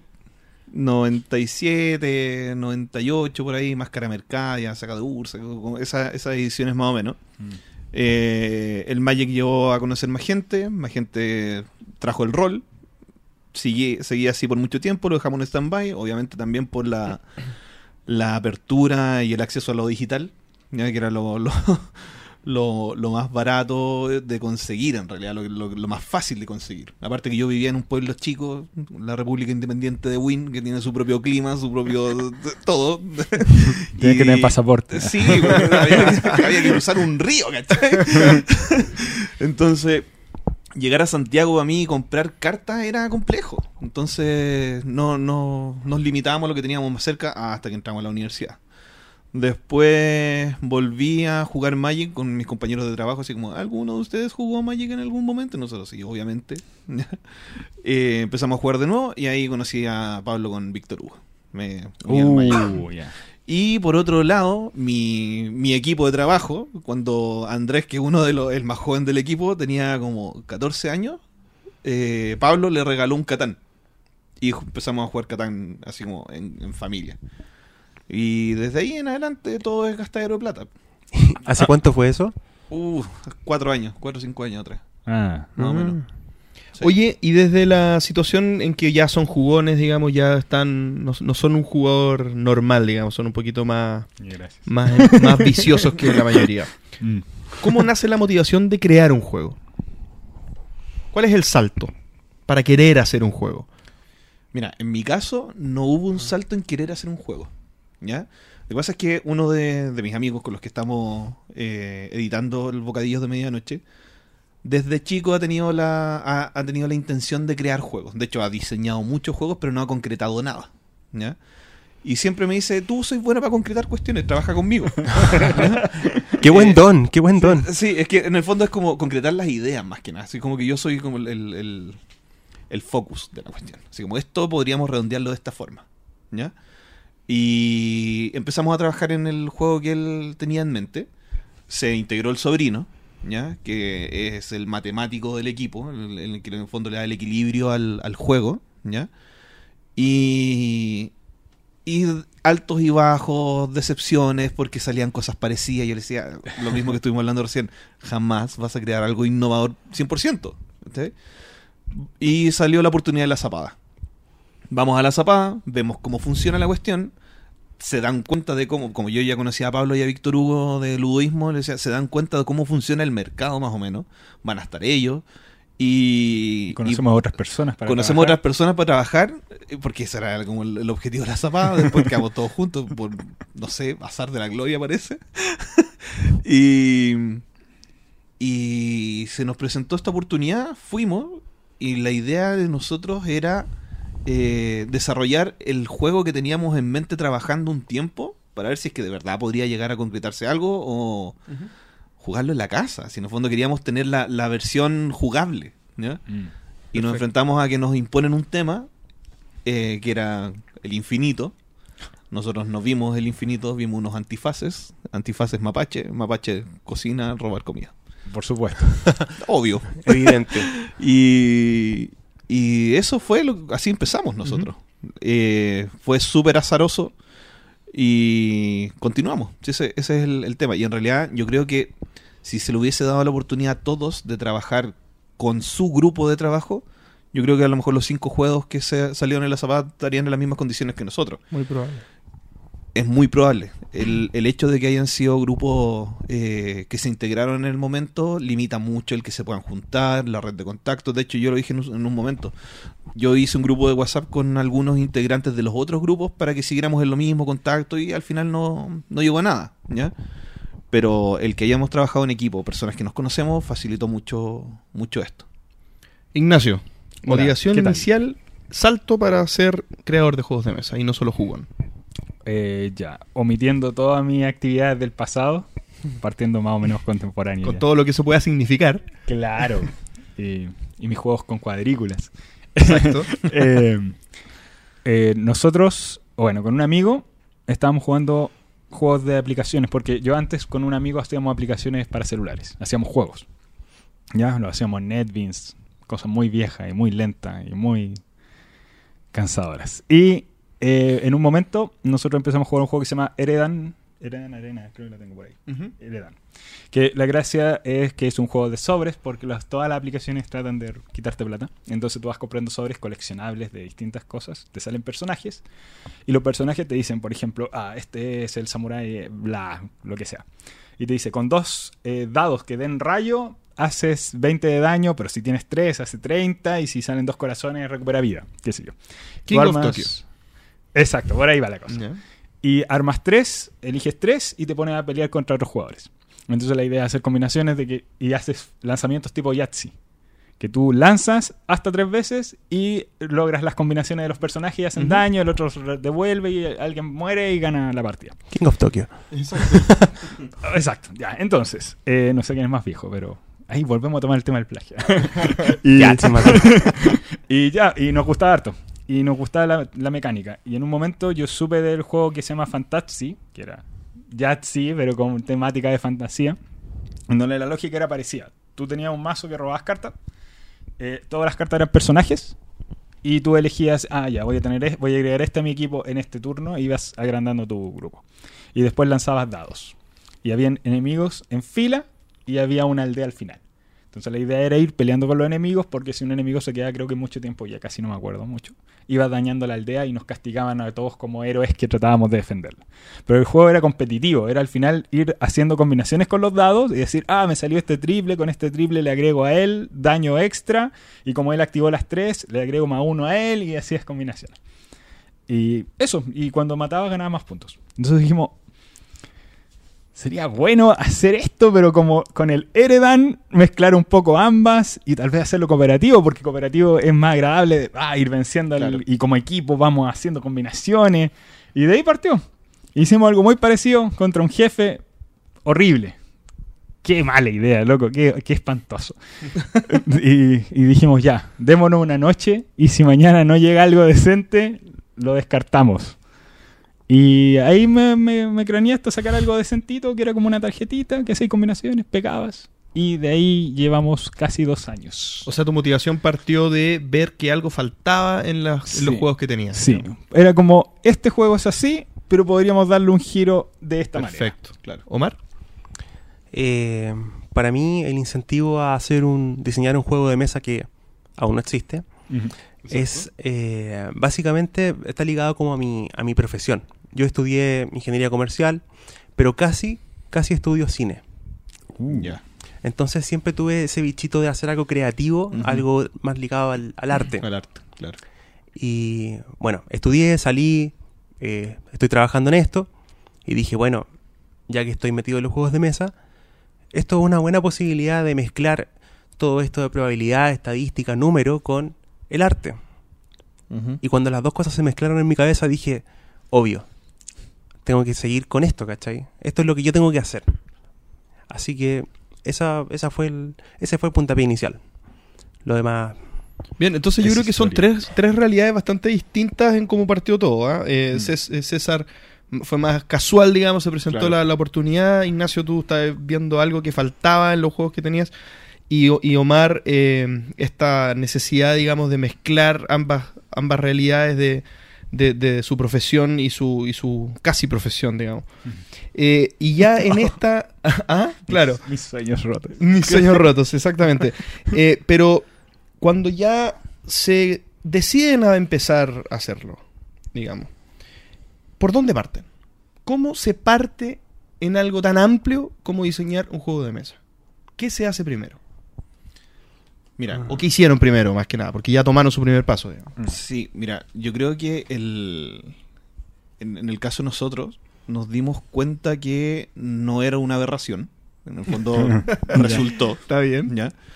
Eh, en que nos dijeron, chiquillos, sigan con esto porque es una buena idea, ¿ya? Eh, lo comenté en su momento, el primer día nos destruyeron el juego. Nos dijeron, de verdad, no tiene ni pies ni cabeza, trabajenlo bien y mañana vengan... La mecánica es llamativa, pero el cómo llegan a ganar ni siquiera lo tienen claro. Y era verdad, no teníamos claro nada, ¿ya? Eh, fuimos como equipo demasiado ambiciosos, ¿ya? Y era una de las cosas que yo quería que pasara con mi grupo de trabajo. ¿Ya? Porque en el fondo los chiquillos venían con la idea de este juego que, que nunca se había concretado. Y a nosotros siempre nos dijeron, nosotros les vamos a pedir que dibujen un caballo. No se vayan a dibujar el ojo del caballo con el iris, con las pestañas, con los músculos. No hagan un dibujo anatómico del caballo. Queremos un, bosquejo. En blanco y negro con palito. Y eso es lo que nos estaba pidiendo el evento. Y el primer día no lo logramos, el segundo día sí lo logramos. Y nos dijeron esto de verdad tiene futuro. ¿Qué es lo que ocurre después? Es que nos damos cuenta que sí tenemos un equipo de trabajo, ¿ya? Porque esa es la, diferencia que tenemos nosotros acá, que en el fondo yo estoy trabajando con un equipo y los chicos están trabajando de forma individual. Y descubrir cuáles son las cualidades de cada uno de tus integrantes, explotar esas cualidades y también eh, asumir de que no todo va a ser eh, lindo. Que en el fondo hay discrepancias de opinión, eh, se, impon- se tratan de imponer ciertos criterios al momento de crear, cosa que cuando uno trabaja de forma individual puede que no ocurra. Y ese también va a ser, y pal- por eso para nosotros ha sido mucho más fácil enfrentar la opinión general, porque la autocrítica en el momento de que nosotros mismos generamos Es como, tengo esta idea. Y el otro le dice, es que no es tan buena. Porque ¿qué pasa con esto, esto y esto? Entonces, esas cosas no llegan al testeo. ¿Ya? Esa es una ventaja que tenemos nosotros. La otra ventaja es que tenemos una diseñadora que en el fondo hizo los dibujos y a todos le encantan los dibujos. Eh, no tuvimos que invertir en eso. No tuvimos que a lo mejor partir con papelitos con, un- con este gato que parece un 8, ¿cachai? un 8, 8 y una M arriba. Eso es un gato, no. ¿cachai? Eh, otra cosa que nos favorece es que tenemos un matemático en el equipo. El, el más viejo, entre comillas, como que organiza la cuestión y yo soy como relaciones públicas. ¿cachai? A mí se me da muy fácil hacer contactos con gente. eh, he trabajado con niños, he trabajado con personas, eh, hago visitas educativas, hice visitas educativas en un momento, entonces el desplante para explicar esto es distinto. Ya no, no es como una persona que, por ejemplo, si tuviésemos a un ingeniero explicando una cosa, a lo mejor no sería tan dinámico, tan didáctico, tan ¡guau! pa, mm, ah, su, ¡Perfecto! ¿cachai? Entonces, eso para mí se me ha hecho súper fácil y yo soy el que ha ido a, la- a las demostraciones en la mayoría de los eventos. Tienen la empresa hecha. Sí, es, es prácticamente eso. Y, y la verdad es que como somos amigos, casi familia, nos ha sido muy natural el trabajar juntos. Lo que nos ha ido jugado en contra es más que nada los tiempos que tenemos para dedicarle al, al proyecto. Sí, eso, eso es la- el tema. Bien. Eh, Ignacio, ¿cómo, ¿cómo se parte? ¿Qué hiciste primero? Eh, bueno, una pequeña aproximación de que, claro, técnicamente esto no partió solo, por eso mencionaba lo de mi amigo, era porque en un principio esta fue una idea de dos. Yo tenía este compañero que hacíamos aplicaciones y que, bueno, hemos hecho proyectos locos siempre. Y habíamos intentado hacer un juego de mesa antes, pero quedó como un proyecto divertido entre nosotros, nunca llegó ni siquiera a un playtest. Entonces, al comenzar esto, técnicamente lo que yo hablé, dijimos, hagamos un juego así como un fin de semana, va a ser divertido, ya tenemos esta base y ahí te das cuenta de que las cosas no funcionaban. Pero aproximando por ese lado, técnicamente somos dos. Porque mi amigo, si bien ahora ya no está participando íntegramente en, en, en la parte de la gráfica, la parte de la temática, es el personaje que tú le presentas los cambios y es como el playtest antes del playtest y te dice, ¿y por qué es esto? ¿Y, y esto qué sentido tiene? Y por qué? No, no me tinca, no me gusta, no me parece. por- Y es completamente sincero en cuanto a eso. Es el alfa del... del- Eh, más, que nada, más que nada porque no, no asume las cosas. Entonces tengo que Ya, yo perfecto. defenderlas. Si no las sé defender, entonces Sí, pues. algo raro, algo raro tiene. Pero entonces este primer paso fue un mini taller, digamos, un- una, una especie de, de armado rápido del juego completo para ver si la idea Sí. tiene algún sentido. Claro, si Sí, la idea bien. valía la pena, porque si al final estamos haciendo algo mediocre que ni siquiera estaba dentro de un estándar. Y lo hicieron juntos, no, no, se, no lo hizo cada uno por su parte. No. Siempre, o sea, por lo general era yo preparando algo y él, reci- yo recibía feedback de, de él. Perfecto. Y él lo jugaba y lo jugamos de a dos, porque antes era de a dos, no existía el de un player. Y ahí empezamos con todo el desarrollo. Perfecto. Omar. Eh, bueno, yo llevo, no sé, unos 4 o 5 años eh, anotando ideas en una libreta, como de los juegos que yo quería hacer. Se me ocurría un tema, lo anotaba. Se me ocurría una mecánica, lo anotaba. Jugaba, no sé, un, un deck building, ya quería hacer un deck building. Jugaba un party y era, oh, qué buen party, quiero hacer un party. Entonces, eh, deck party. mi cerebro era, claro, fusionémoslo. Mi cerebro era una mezcla de, de expectativas que, que no se concretaron nunca. Llegó un punto en que dije, ya, paremos esto. ¿Qué, qué mirada tengo que darle para eh, casarme con algo? Con alguna mecánica, alguna idea, etcétera. Y decidí afrontarlo de la siguiente forma. Comencé a pensar, poligamia.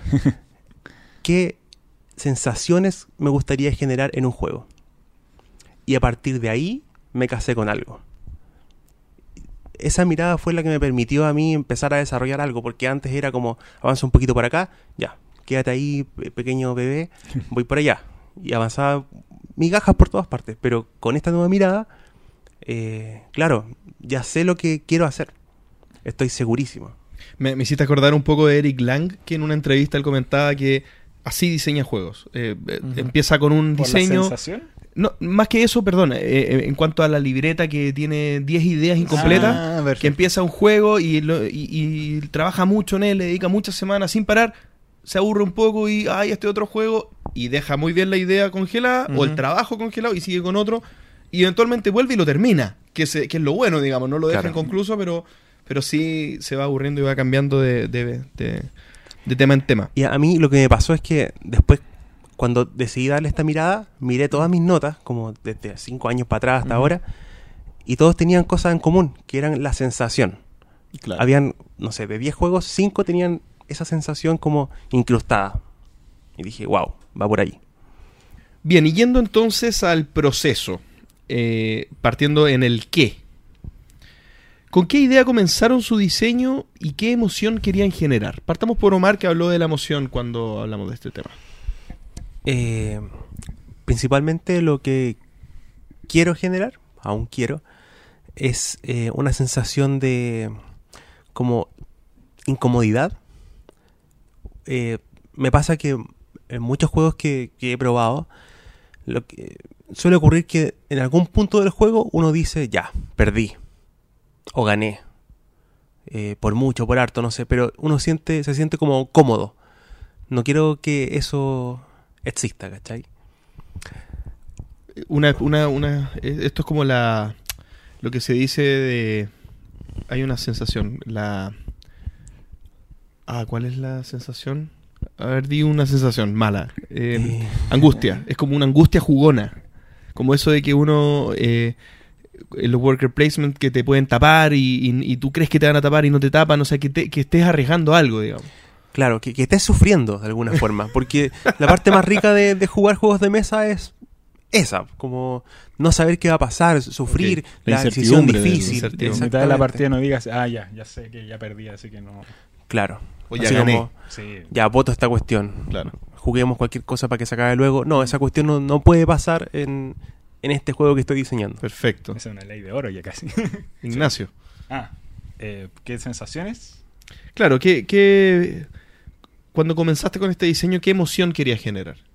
Ya, quería generar una sensación de que tus acciones generaban, podían generar eventuales combinaciones de, de enca- hacer encadena- encadenamiento de acción. Que por ejemplo tú hicieras A, que me permitía hacer B, y A más B hicieran C, que era mucho más poderoso que antes. Hacer combinaciones. Y esas combinaciones no solo fueran eh, debido a tus cartas, sino las de tus compañeros. Entonces, pero asociado a eso, a una emoción, sería como satisfacción de los combos, digamos. Claro, una satisfacción de los combos. Que los Y- comberos, digamos, los que jugamos Magic y los que jugamos otras Eh, cosas, va por ahí. es una satisfacción en sí misma. Eh, claro. Y eh, después cambió un poco con la. Eh, en el fondo, generar presión. Por eso el juego tiene turnos bien acotados y las probabilidades están para que tú nunca puedas decir, ah, ya ganamos mitad de la partida, sino que el juego te deja hasta el final. Perfecto. La verdad es que el, el juego que estamos diseñando nosotros eh, eh, es un juego familiar. Por lo tanto, la, la sensación que tiene que generar y que tiene que generar es de júbilo, alegría, disfrutar el juego y, y compartir. Sí, eso, eso- eso es lo que tiene que, que generar. Perfecto, y entonces yendo como a este tema de el por qué también, pero asociado a una eventual comercialización o hacer una joyita jugona. ¿A qué me refiero? Eh, por ejemplo, eh, Isaac Childress cuando hizo Gloomhaven, él diseñó el juego que él hubiera querido para él en su vida. El juego que él dijo, esto es lo que yo quiero jugar el resto de mi vida. ¿Ustedes están pensando en eso o están pensando en que esto tenga aceptación popular, digamos, y que esto tenga alguna vi- vi- viabilidad comercial? En mi caso, totalmente. No, Totalmente cuál de las dos. totalmente, totalmente.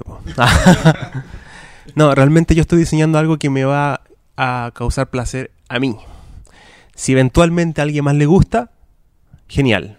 Pero, o sea, yo espero que a alguien más le guste. Porque me gustan juegos, por ejemplo, eh, tengo mucho en, en la cabeza metido el Race for the Galaxy. Eh, de hecho, me inspiro mucho en él y en el Netrunner.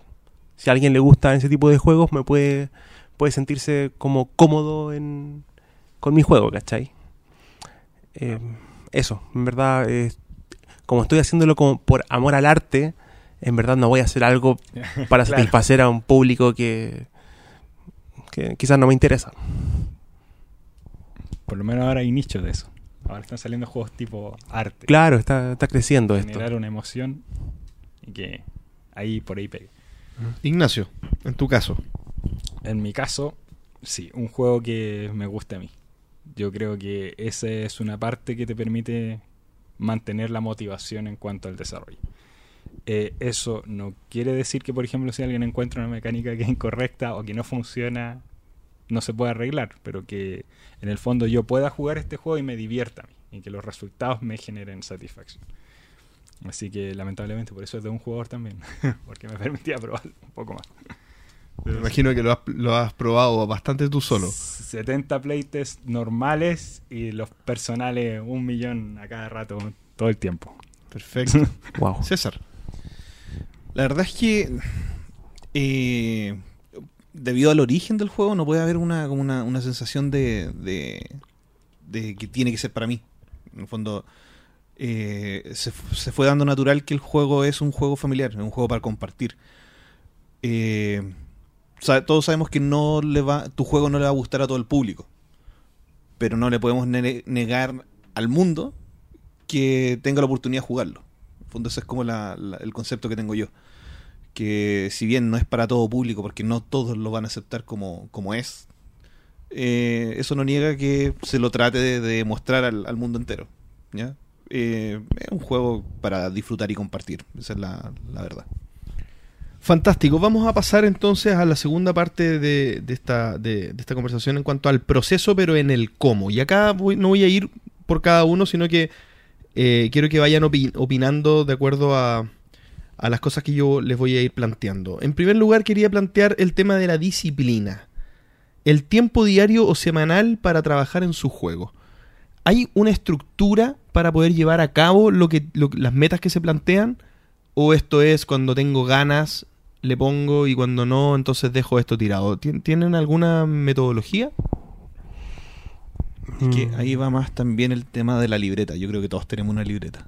Eh, puede ser la libreta física como tal o las notas del celular, pero uno siempre está pensando en su juego. Yo, por lo menos, me pasa a mí. Que los momentos de viaje, por ejemplo, los entre estudios, los entre clases, entre un turno y otro, entre turnos. Eh, y de hecho, sí, en los entreturnos, porque de repente estás jugando algo que te sirve para tu juego. Ahí tú vas adquiriendo cosas que pueden mejorar la, la experiencia de juego al final.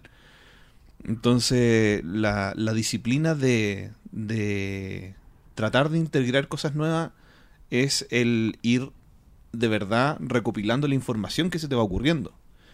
Porque hay que ser súper riguroso en eso, porque es como, es como que se te ocurre algo en la ducha. ¿cachai? Si no lo notáis al tiro, perdiste la idea. Y eso es para un escritor, para lo que sea.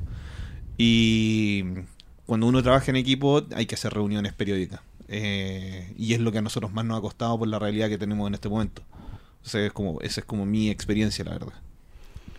Eh, estamos hablando en el fondo, eh, como en el fondo la, la manera en que nosotros vamos desarrollando el juego. Yo al menos en las primeras etapas del juego, todos los días. Todos los días le dedicaba al menos un momento. Y cuando, ¿por qué? Porque en un principio cuando el juego es nebuloso, puedes decir, ah, podemos aplicar esto o esto, y ambas son más o menos válidas porque no hay todavía una base clara, no hay algo que esté garantizado de que esté funcionando. Pero a medida que le vas formando la, la base, cada vez fue más de organizar playtest y ver qué cosas iban funcionando y qué cosas no, pero en, en vivo, con personas. Pero en un principio era todos los días tratar de revisarlo e ir agregando cosas. Pero cuando ya el juego empieza a tener ser sólido, ahí hay que, ojalá, dejarlo un poco más tranquilo, porque si no le vas a seguir cambiando cosas y va a estar eternamente modificándose. Y eso hay que, al menos desde mi punto de vista, creo que hay que evitarlo. Después que la gente te vaya diciendo o te vaya mostrando qué cosas hay que refinar y qué cosas no. En el caso de César y de Ignacio, eh, contaron que están trabajando en equipo. ¿Sí? Ustedes tienen un equipo de trabajo. Sí. En tu caso, Omar, ¿tú estás trabajando solo o tienes un compañero o compañera que te ayuda? Eh, es una mezcla de, de ambas, ambas figuras. ¿Por qué? Yo efectivamente trabajo solo en esto del diseño del juego, pero me presiono a mí mismo eh, armando reuniones con un grupo de gente que eh, todos hacen, tienen un proyecto personal eh, paralelo a sus trabajos y nos juntamos a avanzar cada uno en lo suyo y vamos compartiendo, dándonos feedback. Y bueno, siento que eso es súper valioso, como el poder juntarse con gente que uno considera eh, bacán como creativamente y que desde su vereda te pueda decir algo o dar algún consejo, lo encuentro así increíble. Quizás no son expertos, bueno, hay uno que también está diseñando un juego de mesa. Eh, quizás no puedo contar nada de eso, así que voy a, voy a omitirlo. Pero él me da bastante feedback, yo le doy a él y es una relación súper eh, sana. Es- eh, debe ser súper enriquecedor porque si bien los otros las otras personas no son parte del, del universo que nosotros estamos en el que estamos participando sí son mentes creativas que en el fondo si le picó el bichito del juego a lo mejor te van a retroalimentar de una forma mucho más más enriquecedora la próxima vez. Porque si le quedó gustando y, y se fue con el, con el con esta esta sensación de, de querer jugarlo de nuevo a lo mejor la próxima vez que se junten te va, te va a retroalimentar mejor. Claro, de todas maneras, y aparte, como son amigos, no tienen pelos en la lengua, Son Claro. bien sinceros. eh, son bien sinceros y es lo que uno busca cuando trabaja con alguien. Entonces, eh, Y lo mejor es que están fuera de, de- del entorno de desarrollo, no están dentro de tu cabeza mientras estás desarrollándolo. Entonces, probablemente alguna idea que tú la encuentras perfecta, ellos te van a decir, no sé, no me parece tal vez por acá o hay que aproximarla de otra forma. De todas maneras. Sí. Y en el fondo el concretar esto es testeo, testeo, testeo con quien no deberías testear, también testear. Ese es como la- la- el secreto del éxito, la verdad. Mientras más opiniones te vayan entregando, algo te va a quedar. Y las mismas opiniones, dichas de otra forma, amplían también el espectro creativo. No es lo mismo que te digan, mira, si tu juego no le gusta al, al resto del mundo, da lo mismo. Pero si te dicen, puede que no le guste al resto de las personas, pero date el tiempo de enseñárselo a todos. Te dicen exactamente lo mismo, pero te entregan un enfoque diferente para que tú te plantees la forma de, generar una experiencia nueva. Entonces, el testeo es súper importante y mientras más testeo se haga, mejor. Oye, en cuanto a las redes de contacto, considerándolas desde, desde un punto muy temprano de, diseño de la idea o de, pasando por el testeo, digamos, y después la posible puesta en mercado de su juego. ¿Qué tan relevantes han sido sus redes y qué han hecho para extender esas redes en cuanto al juego que están creando? Yo al menos, en un principio, cuando el juego recién estaba en blanco y negro y con suerte lo imprimíamos para que se viera más decente que en grafito, eh, el tema de las redes es más que nada eh, hacer presencia. Es decir, estoy con este proyecto, estoy ahora en Warpy, voy a hacer un playtest y empiezan a verte, en verte que estás haciendo el proyecto y que te lo estás tomando en serio. Pero a nivel de personas. De gente Claro. que probablemente en algún momento te, te lo pueda comprar. Y mucho más adelante, cuando ya el juego ya está más o menos concreto, ahí recién empieza ya el- las redes relacionadas como quién podría publicarlo, quién podría editarlo. Pero ese es como el tipo de, cos- de, de, de- de co- de redes que tú vas armando. Son diferentes. Al principio es más que nada la gente, porque la gente te va haciendo como... eh, va haciendo, ¿cómo decirlo? Como la voz. Claro, el boca, el boca a boca. boca a boca, por ejemplo. Claro. Y ya, y, y en el fondo tratar de documentarlo, porque probablemente las personas no lo vieron, pero si tú tienes una página, un Facebook, un Twitter, lo que sea, que muestra que desde meses atrás ya estabas con el desarrollo y tienes fotos de gente trabajando, empieza a ganar peso para que cuando ya el juego esté listo, ya puedas decir, ah, yo esto no lo empecé ayer, yo llevo mucho tiempo de trabajo. Y le das como peso a la hora de hablar con editoriales o con gente que distribuye. Buenísimo, buen tip. Sí, en el fondo es exactamente lo mismo. Eh, como, como les dije, eh, yo soy como el relaciones públicas de, de mi equipo. Y Recursos humanos. Sí, claro. Eh, hay, hay que generar red de contacto. Tenemos la ventaja que acá en Chile el universo de creadores es reducido.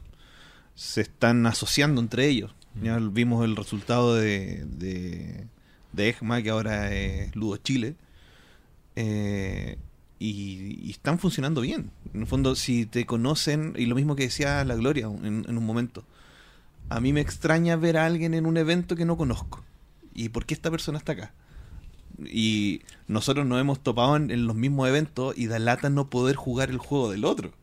Mm. ¿Cachai? Por ejemplo, Ignacio yo siempre lo veía y decía, oh, el tablero está pero bacán. Y me acuerdo que una vez lo, lo, lo vi, yo vi el grafito en blanco y negro. ¿Cachai? Cuando le, le, le pidió a Víctor Hugo con la gloria que lo probaran. Mm. Y yo decía, oye, está, pero está bacán el juego. Y quiero jugarlo. Pero yo en ese momento estaba así, haciendo nada. Estaba- me acuerdo que estaba acompañando a los chicos a, a hacer demostraciones de los tesoros del Rey Pirata. Así como cuando lo habían sacado recién. Y por estar demostrando los tesoros no podía probar el juego de él. Y, y él buscaba eh, eh, opiniones de expertos para enriquecer su, su juego. Y yo lo miraba desde lejos, entendía la mitad, pero, pero sabía súper entretenido. Entonces, y esa cuestión fue hace como, más o menos como un año y medio, dos años atrás. Entonces, el que yo lo haya reconocido en ese momento y después verlo de nuevo, me da más ganas de querer jugarlo, más ganas de querer jugarlo. Y eso pasa, porque siempre nos va a pasar, y con el reo lúdico también lo decíamos, el reo estamos compartiendo como tres meses, mesas, uno al lado del otro, y recién en el juego en el parque, que él fue como, expect- eh, como un público, pudo recién probar mi juego. Y me dijo, y, me sirvió mucho lo que me dijo, porque me dijo, no es mi tipo de juego, pero se nota que está bien concretado. Entonces, que una persona reconozca que no es un juego que le, le- le apasiona. No, a lo mejor no se lo va a querer comprar, pero que reconozca que es un trabajo que, que está avanzado, es satisfactorio. Y de una persona que yo respeto mucho, que me- su opinión me vale mucho, ¿cachai? Entonces, eh, es, es- es rico generar esta red de contacto y el, el boca a boca sirve mucho. De hecho, cuando uno está jugando una mesa y te dice, no, a mí me gustan este tipo de juegos, estás dos mesas más allá, están jugando los chicos esta cuestión y yo creo que te va a gustar. Y uno igual comenta con, con sus amigos, oye, probé un juego de, de un autor chileno. Claro. Uno igual expande de alguna forma esa información con los pares. Eh, lo que yo rescato de lo que dicen los chiquillos, porque yo, yo aún no estoy en esa, en esa dinámica, porque aún no tengo un beta, es que hay que compartirlo con, con esta como comunidad de creadores de juegos que, por lo que dicen ustedes, es, es bastante generosa entre sí. Sí. Porque hay, imagino, comunidades de otro tipo de, de arte que es más tóxica, no sé. O más competitiva. Claro, que todos luchan por, por no sé, el cliente, qué sé yo. Pero aquí todos como que se intentan empujar porque es una industria tan incipiente, tan chiquitita, que, que todos van como de la mano. ah, Y si te puedo dar un consejo, te lo voy a dar. Así que apenas me, me toque, me llegue el momento, seguro voy a partir a, Aquí a llegar ahí con todo. a conocer esa comunidad. Oye, en cuanto a cuándo están tranquilos o confiados de que su juego está terminado y que ya pueden dar el paso. Me imagino que depende un poco porque lo, escuchándolos hablar eh, cuando hacían diferencia entre que hacen un juego para venderlo versus hacen un juego para mí. Un juego para mí no va a estar nunca terminado. Siempre voy a querer incorporarle algo. Siempre voy a querer modificar o estar atento a que entren mecánicas nuevas o que salgan algunas mecánicas. ¿Cómo pueden dar ese corte, digamos, definitivo y decir yo esto lo cierro y lo vendo como está? ¿Cómo se hace eso? ¿O cómo lo harían? Mm, es difícil porque en, ninguno de nuestros casos estamos en esa situación, si, yo- si no ya tendríamos el juego listo de partida. Pero, pero Ignacio, tú, tú quieres vender este juego, ¿cierto? Sí. Entonces, cu- cuando te planteas ese desafío de, de dejar el niño partir Claro. y que siga su rumbo, O sea, bueno, en teoría siempre uno lo podría mejorar. Siempre. O sea, vamos a hacer una segunda edición ahí después. Sí, y de hecho uno siempre piensa en eso. No, pero. es como, pero si después viene algo más, no, para la segunda edición. ¿Cuándo? Pero la. o sacar la- un caverna. Claro, claro. La, la manera en que yo lo noté fue cuando en los playtests no habían errores graves y habían y por lo general no, eh, los detalles eran muy chicos. ¿Ya? Ahí empecé a notar que el juego estaba lo suficientemente estable y está funcionando bien. Ujú. Eh, y ahí yo empecé ya a considerarlo como no tratar de meterme mucho, que era lo que yo te decía.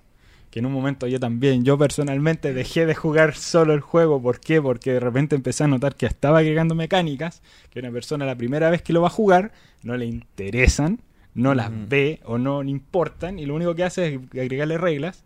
¿Y por qué están esas, re- esas mecánicas? Porque yo lo jugué como 10 veces, 30 veces y ya me empezó a aburrir algunas cosas y yo quería darle más sabor. Pero Eso no. Eso ya eso era para mí. Eso es para la expansión. E- Eso ya es Claro, darle mucha para. Legacy.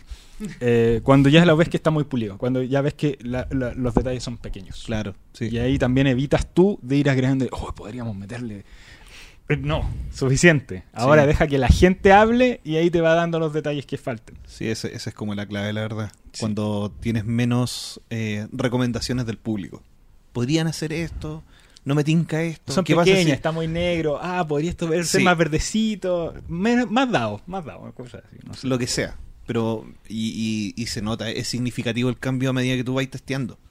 Porque los primeros testeos eh, son muchas las recomendaciones.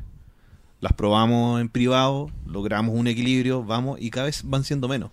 Entonces, cuando nunca va, nunca, jamás, yo creo que va a ser el, el que el 100% del público diga que está perfecto.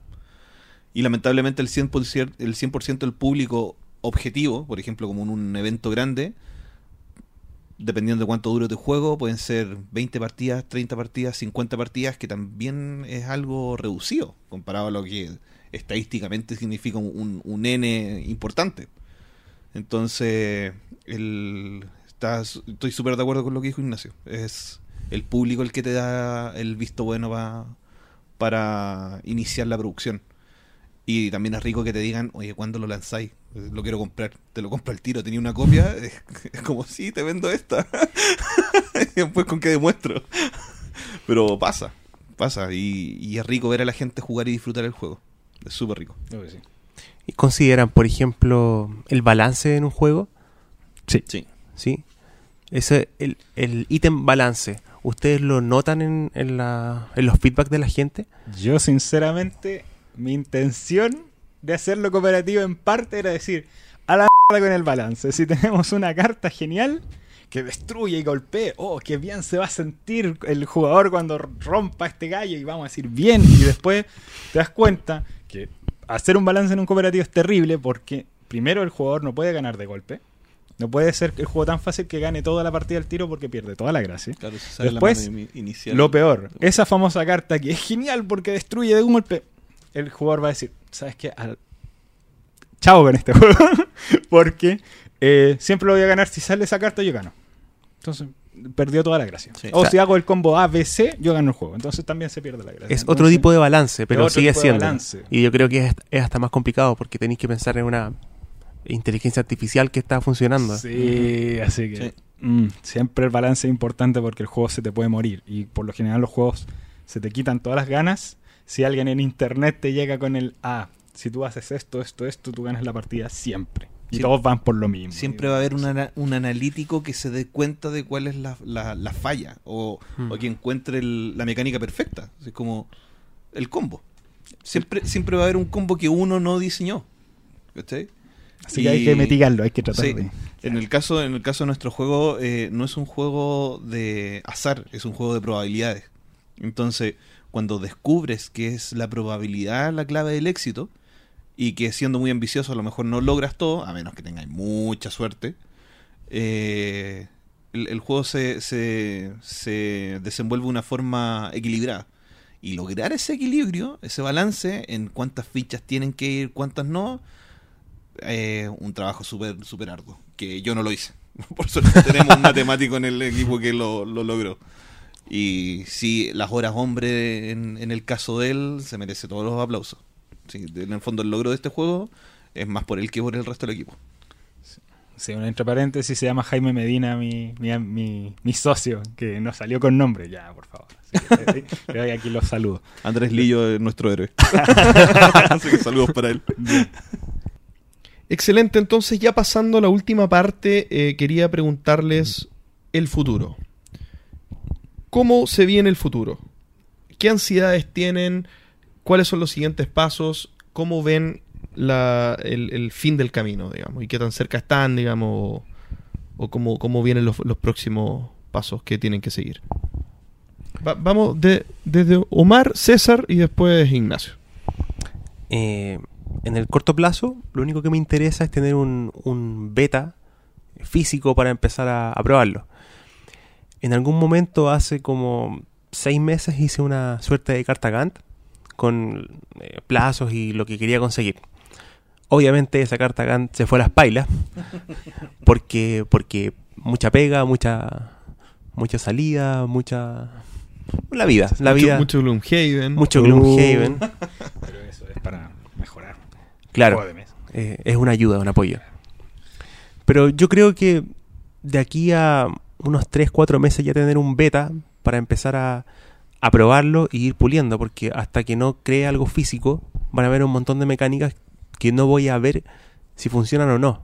Hasta que no se vea en el juego con gente probándolo, eh, en papel uno no, no puede percibir muchas cosas.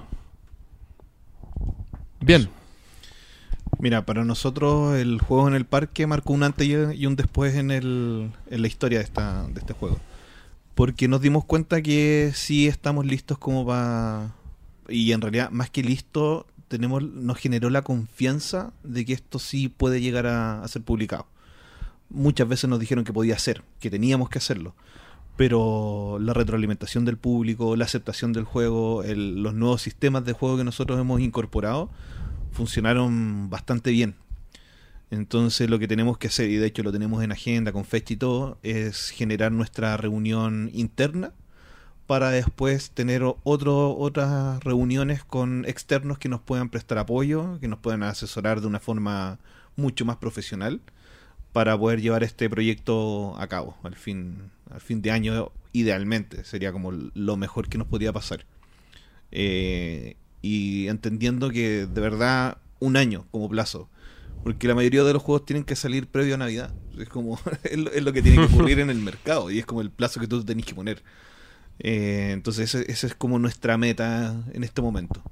Reunión privada, reunión comercial entre comillas y ya ponernos plazos para, para lograr publicar. En menos de un mes tiene que estar. Más o menos. Ah, Desafiante. Eh, yo, eh, viendo todas las opciones que tengo para poder hacerlo, hacer que esto sea real, en el fondo, que tenga copias en el mercado. Entonces estoy revisando, mi meta original era tal vez un Kickstarter, más que nada es el, el último, o sea, si no me resultó absolutamente nada más voy a irme a un Kickstarter, pero también estoy viendo editoriales y estoy viendo distribuidores. Entonces la parte por qué me fui a Barcelona cuando salí lo de finalista del protojuegos también para abrir redes y ver si alguien también estaba interesado por ahí en publicar el juego. Perdona, eh, eso no lo, no lo contaste, que fuiste finalista en un concurso de prototipo. Sí, fue finalista en, en el Proto, Proto de Berkami, eh, que se presentaba en la DAO Barcelona. ¿En cuándo? Fue la semana pasada. no, el sábado, el domingo. Así Perfecto. que eh, sí, eran 139, quedaron 25. Y de ahí eh, se eligió a un. como a. de esos finalistas, que es como raro. Cinco finalistas más. Y de ahí el ganador que básicamente le garantizaban una editorial para publicar el juego junto con una compañía de Berkami con 400 euros. Bien. Pero eh, la gracia es que en el fondo un, un evento grande es el evento más grande de España, de acuerdo a ellos. Así que ahí siempre habían editoriales y había gente que realmente estaba dentro del, dentro del grupo, que no solo eran personas que iban a comprar el juego, sino gente que podía publicarlo. Entonces ahí pude contactar con algunas personas y tuve charlas y entrevistas. Perfecto. Eso, bien. eso fue súper importante, marcaste un hito en, en el fondo, porque primero abriste las puertas a un mercado que ellos no conocen, que somos nosotros, ¿ya? Y para los que no, no entienden bien... Conocen el Super 8. Ya. como Lo, lo- lo importante es que el Berkami es como el Kickstarter de España. Es como eso es súper relevante. Entonces, que ya haya un, un participante, un finalista chileno y, y un juego de calidad, ¿ya? Eh, porque por algo llegó a ser finalista. Abre, abre las posibilidades para todos los que venimos detrás. Entonces, eso también es súper importante porque O por lo menos te dice que sí se puede hacer. Claro, este, en el fondo puede ser un- un- una posibilidad que es real, porque si a alguien se le dio la oportunidad, todos tenemos la, podemos tener el, el objetivo como, como meta final. Y esta es la segunda vez que intentaba participar con el mismo juego. O sea, significa que ya se pulió el mejor. Sí. Porque ni siquiera aparecía en la lista. O sea, que, claro, qué mejor reconocimiento que ese. Sí. ¿Y cómo llegas a, a esa instancia? Como, como ¿Participante? Porque lo abren, lo abren a principios de año. O por ahí, por Mm. abril. Y tú envías el prototipo hasta septiembre. Envías el, no el prototipo, envías fotos y envías el manual. Y con eso ellos van eligiendo. Ahí te invitan si Sí. es que quedaste y si, Si, no... quedas finalista, te dan una mesa en el DAO, Barcelona. Buenísimo. Eh, con el espacio y todo listo para que tú lo pruebes. Para que tú lo pongas a testeo. Así que Fantástico entonces. Felicitaciones Ignacio por el, por el logro y felicitaciones a los tres por estar en esto. Creo que hace muy bien al hobby sudamericano que haya más gente eh, dispuesta a hacer esto, a entregar su trabajo para hacer nuevos juegos y también de un modo profesional y bien guiado y bien metodológico como lo están haci- haciendo ustedes. Así que quería agradecerles este foro. Seguimos con el resto del programa. Y este es el momento Anglestein. Con Pancho. En el mundo de las finanzas corporativas existen las llamadas agencias calificadoras de rating. Estas son agencias que realizan un análisis completo de distintas empresas o incluso países y les asignan una calificación. Las tres más importantes del mundo y básicamente las únicas relevantes son Moody's, Standard Poor's y Fitch. Si alguna de ellas o más de alguna de ellas te califican bien, tienes muchas ventajas como mayor acceso a capital, préstamos más baratos o que distintos fondos quieran invertir contigo. Por el contrario, si te califican mal, tus opciones de financiamiento se restringen y todos tus préstamos van a ser más caros. Esto genera una gran polémica respecto a si se produce o no el fenómeno de la profecía autocumplida. Si una empresa con buen desempeño es bien evaluada, todo se le facilitará y por lo tanto debiera mejorar su rendimiento. En cambio, si la misma empresa es mal evaluada, se le cerrarán muchas puertas y todo será más caro, por lo que su rendimiento debería empeorar. Con los juegos de mesa pasa algo similar. Si un juego es bien evaluado por los reseñadores importantes, probablemente sea un éxito de ventas. Sin embargo, si el mismo juego es mal evaluado o incluso si no es evaluado, lo más probable es que nunca logre despegar. El caso más reciente, probablemente todos lo conocemos, es el de Megacorping Games y sus incómodos invitados. En noviembre del 2017 comenzaron una campaña que duró dos semanas y fue cancelada, reuniendo 10.000 euros y 187 patrocinadores. Después de eso bastó la reseña positiva de una persona muy influyente para que su segunda campaña no solo fuera financiada en menos de 30 minutos, sino que hoy día, a seis días de terminar la campaña, ya lleva más de 210.000 euros y casi 4.500 patrocinadores. Esto claramente sin restarle méritos al juego, ya que era el mismo entre la primera y la segunda campaña. Y esto me lleva a la pregunta final. Está bien que existan los reseñadores y está bien tomarlos como referencia, pero ¿qué pasa cuando nos comenzamos a volver dependientes de los reseñadores? Un saludo a todos y esto fue el momento Engelstein. Eh, la verdad me deslumbraste, Pancho. ¿Qué querés que te diga? ¿Hacer como un símil entre la economía mundial y, y nuestra afición con los juegos de mesa? La verdad es que con razón te llevaron los alemanes. Está ahí a otro nivel, ¿qué querés que te diga? Oye, ¿y qué opinan de esto? ¿Le- ¿Les, les- les parece que, que hay una dependencia de los reseñadores? Es una suerte como de dependencia natural y pasa harto, eh, por ejemplo, con los videojuegos. Hay algunas, eh, algunos portales bien conocidos de que hacen reseñas y es sabido que se mueven lucas por abajo. Entonces, lo que me daría mucha lata a mí sería que llegase un punto en el cual eh, los publicadores, la gente que, que crea juegos, se viese la necesidad como de, de estar como en el fondo eh, dependiendo y llegando a, no sé, poner dinero sobre la mesa o, o ser demasiado, eh, no sé cómo decirlo, como patero, Ujú. de forma neutra, no sé. Hay, una forma muy chilena de decirlo, pero no- Halagador. halagador, claro. Lamezuelas. La. Yo. Ah, dijo el Y eso podría hacer que juegos no tan buenos eh, estuviesen bien reseñados y, y se viciara un poco el, el mundillo. Yo- ah, Bueno, yo por lo, yo creo que es lógico de todas maneras que cada vez se, se- bueno, se esté dependiendo mucho de los reseñadores. Porque estamos considerando que salen muchos juegos al año, salen muchos juegos cada mes. Y son caros. Eh, Claro, primero que nada son muchos, entonces probablemente tú no los conozcas todos y la única manera de tal vez saber que existe un juego es por un reseñador que le dio un tiempo para hablar de él. Y segundo, indirectamente si ves muchos reseñadores hablando del mismo juego probablemente diga, ah, ya, In- indirectamente veas que algo hay ahí. Puede que sea mentira, puede que sea el Discover, pero pu- puede que haya algo.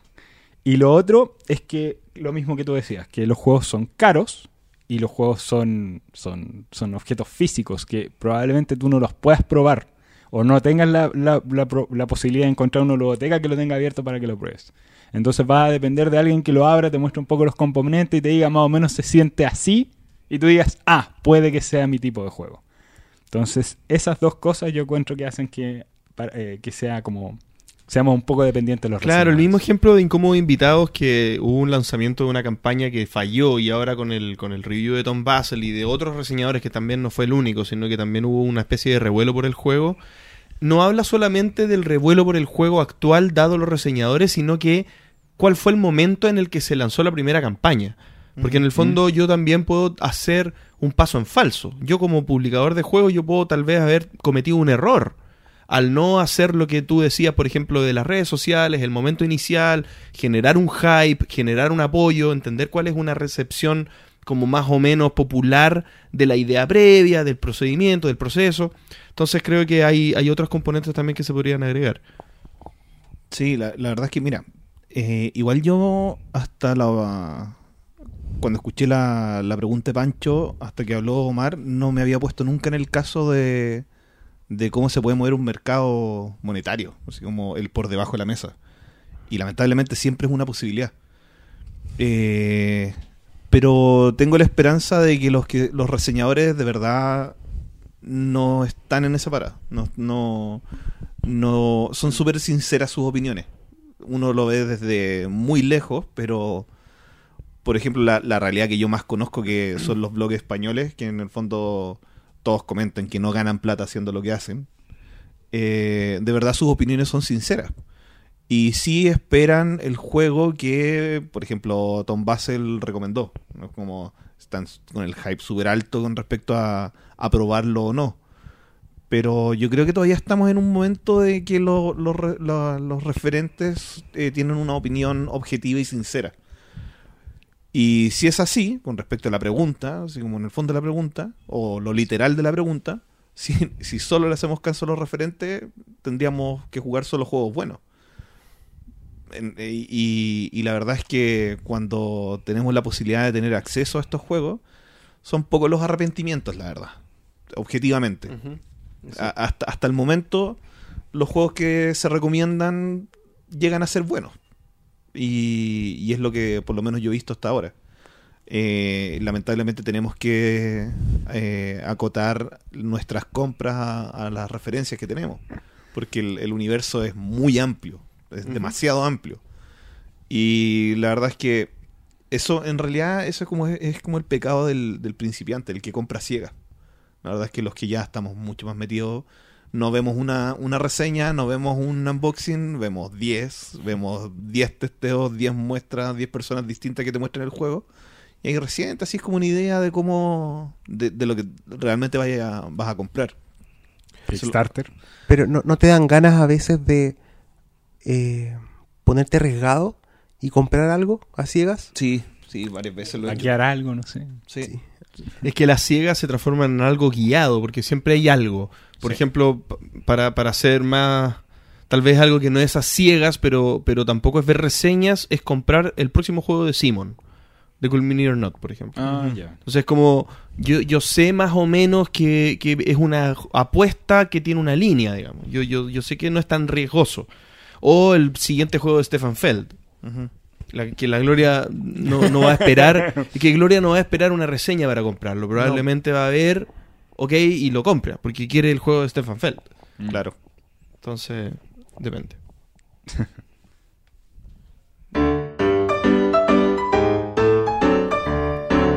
cerramos el programa número 54 igual que el programa pasado con un concurso. Vamos a hacer participar. Exactamente, vamos a hacer participar a nuestros amigos acá, creadores de juegos de mesa emergentes, en una en una lucha de no es conocimiento, De prototipos. es una, de- una lucha de prototipos. Vamos a ir a la calle. Saquen sus materiales, por favor. No, les vamos a hacer preguntas de conocimiento, digamos, de- o de, de- de cada persona. Preguntas personales a cada persona, Uh, delicado. cuyas respuestas son numéricas. Cada uno tiene una pizarrita, ahí la persona a la cual le hago la pregunta va a responder un número, lo va a anotar en la pizarra, y los, otras dos, los otros dos participantes van a tener que anotar en sus pizarras la que creen que es la respuesta correcta que dio su contrincante. El que esté más cerca de la pregunta, de la, perdón, de la respuesta de su compañero, va a ganar un punto. Esto va a suceder dos veces por cada uno, por lo tanto van a estar sometidos a cuatro posibles puntos, si no me equivoco, ¿sí? El que tenga más puntos va a ganarse otra vez un Monsters Party Voodoo Madness de Johanan Leighton, producto costarricense, materia de inspiración para sus futuras creaciones de juegos de mesa. Maravilloso. Buen premio. Exactamente. Así que me acabo de dar cuenta que no les puse nada para borrar, así que voy a ir a buscar una No, no, pero tranquilo, No, podemos pero ocupar nuestros puños. sí. Sí, no, no, Sí, no, no, No, pero tranquilo, no, tranquilo. No, pero no, ¿qué estás haciendo? No. Borra perfecto con el dedo. ¡Oh, mi dedo! Esto no es hipoalergénico.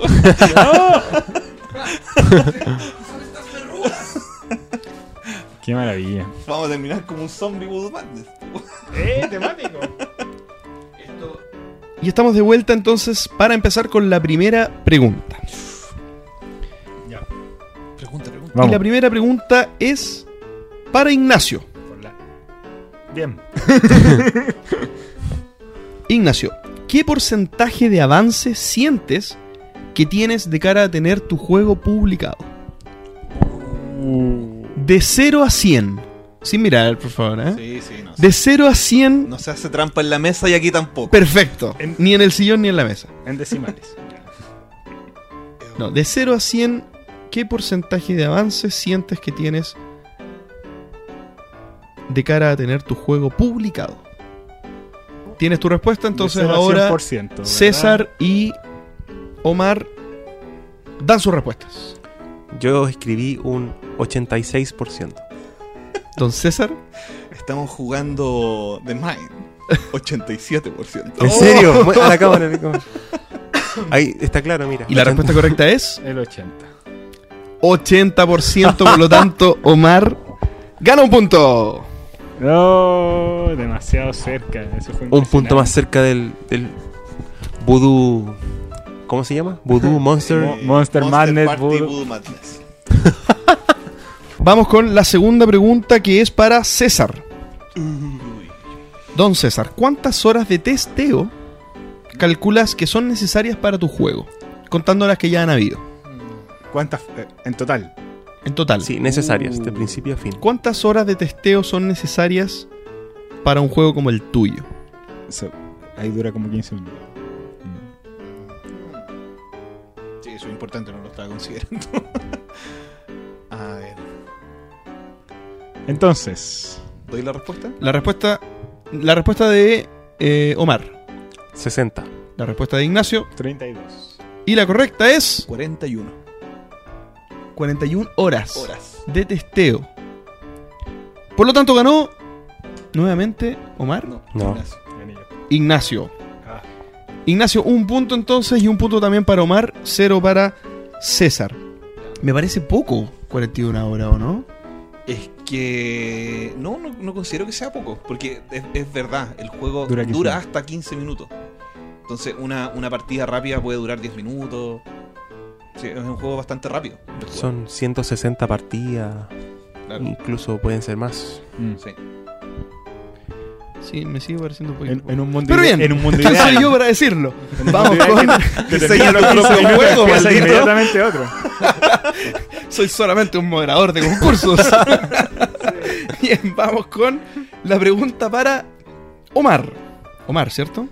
Sí, Sí. Afirmativo. Si no si eres Omar. sí, soy Omar. Bien, vamos con la pregunta para. ¿Tu nombre cuál es, perdón? vamos con la pregunta para Omar. Cantidad de meses que faltan para que lances el juego. Cantidad de meses que faltan para que lances el juego. Yo creo que el que menos sabe es Omar. Exactamente. Eh, a- pero voy a recordar mi carta Gantt. Sí, sí. Vamos. Vamos, César. 22 meses. 22 meses. 12. 12 meses. En serio, 22. Tremendo. 22 meses. Te tienes fe, a menos de dos años. Sí. Que dijo que en cuatro meses tenía pensado usar el beta. Dije, y cuando yo dije eh, un año, dijo, uh, que, que auspicioso. Dije, "Ya, un año más. Ah, este es un detective Conan aquí. Sí, Se pasó. Sí. Bien, fantástico. Entonces, pasada la primera ronda, están todos empatados. A un punto. Terrible. Vamos con la segunda ronda y la primera pregunta para Ignacio va a ser ahora. Diantres. Ignacio. Cantidad de dinero en dólares Oh. que esperas utilizar para el primer lanzamiento de tu juego. Ah, qué difícil. ¿Cuánto está el dólar? Yo, personalmente, de mi bolsillo, ocupar para el. Hablamos de. Claro, o sea, esto tiene una inversión, ¿cierto? Sí. Tú tienes que reunir de alguna manera o usar de tu bolsillo o como sea. Ya. De- independiente de la procedencia de ese dinero. ¿Cuánto en dólares esperas que sea utilizado para el lanzamiento? O un primer lanzamiento, digo, porque después vienen, pueden venir más impresiones o lo que sea. De tu juego. Perfecto. O, o háganlo en pesos chilenos y, y hacemos la conversión después. Pero espérame, es Me todo lo parece, me que, encantó. Vamos, vamos, vamos. todo lo que él va, a gastar de su bolsillo. No entendí bien. No, que- ¿cuánto se necesita invertir para, el salga. lanzamiento de su primer juego? En según general, él. ¿Cuánto debería yo tener para que salga el juego? Vamos con Omar. Estoy muy perdido. 3 millones. 3 millones de pesos, aproximadamente 5 mil dólares. 5 mil y un poquitito más de dólares. Ah, qué sé. Eh, 7 millones y medio puse yo. 7 millones y medio, unos... unos eh, no, unos 12 mil dólares, 11 mil y tantos dólares, una cosa así. ¿Mm? ¿Cuál era la respuesta correcta? 6 millones. 6 millones, como 10 dólares, 10 millones, 10 mil dólares y un poquitito más, más cercano a lo que dijo César. Por lo tanto, con dos puntos está eh, liderando la tabla. Changos. Ah. Como mira el juego ahí. Sí, me río como zombie. Ah, igual, va- igual, igual van a necesitar gente para jugarlo, así que igual vamos a estar nosotros. Sí, obviamente. No hay vuelta, ya ganamos. Vamos con la última pregunta a Omar. ¿Cuántos puntos tienes, César? Dos. Dos. Omar. Nos quedan dos preguntas, ¿no? Sí, Ah, ya. quedan dos preguntas. Esta y la de César. Omar, ¿cuántas horas entre las que has utilizado y las que te quedan por utilizar hacen falta para crear el arte de tu juego? Solo el arte de tu juego. Aquí sí que no tienen nada, ni una pista Te mataron. De nada. O sea, los Los mataron, mataron a usted. Los maté a usted. Mm. Sí, verdad. ¿Se puede comentar como, como argumento previo de la, de la pregunta, no? ¿Tú crees o no? ¿Qué? Más o menos, ¿cuánto arte necesita tu juego? ¿Qué, Uno, qué quieren que diga? Como- Eh, tiene muchas cartas, tiene solo el tablero, tiene el- la portada solamente. ¿Cuántas no. imágenes individuales? Debe tener unas eh, 50 ilustraciones de cartas y el manual, la caja, etc. Perfecto. ¿Cuántas horas de arte? La pregunta. Tenían que ser números. La pregunta, pues, señor. Bien, la respuesta entonces de Ignacio. ¿Cuántas? 62 horas. 62 horas. La pregunta, la respuesta, perdón, de César. 36 horas. 36 y la respuesta correcta es 5 meses. 200. 200 horas. Estando igual más cerca, Don Ignacio empatando entonces en la eh, parte alta de la tabla a Miserable, pero igual. a César. Y César, esto o es un empate o gana Ignacio, porque queda la pregunta, la última pregunta es para ti. Ya. Vamos por el empate. Vamos. y aquí podría haber un una triple mochila. empate, de hecho, porque si la gana, si la gana Omar, aquí hay triple empate. Vamos a ver qué hacemos ahora para desempatar. Nuevamente no tengo un, Los globos. un Se aproximan. desempate claro. Pero vamos, vamos entonces con la última pregunta a Ignacio. No, a mí. A ver, Por eso César. digo que a ti, a César. y sería la siguiente. ¿Cuántas copias vas a lanzar o vas a producir, perdón, en el primer lanzamiento del juego? ¿Cuánto conocimiento tienes del tema? No, no lo ¿Cuántas digas, no lo copias digas. vas a producir cuando lances tu juego? Vamos entonces con todos listos a preguntarle su respuesta a Ignacio 700. y a Omar. 350. 1007 copias. Toma. ¿En 1007, serio? 1007.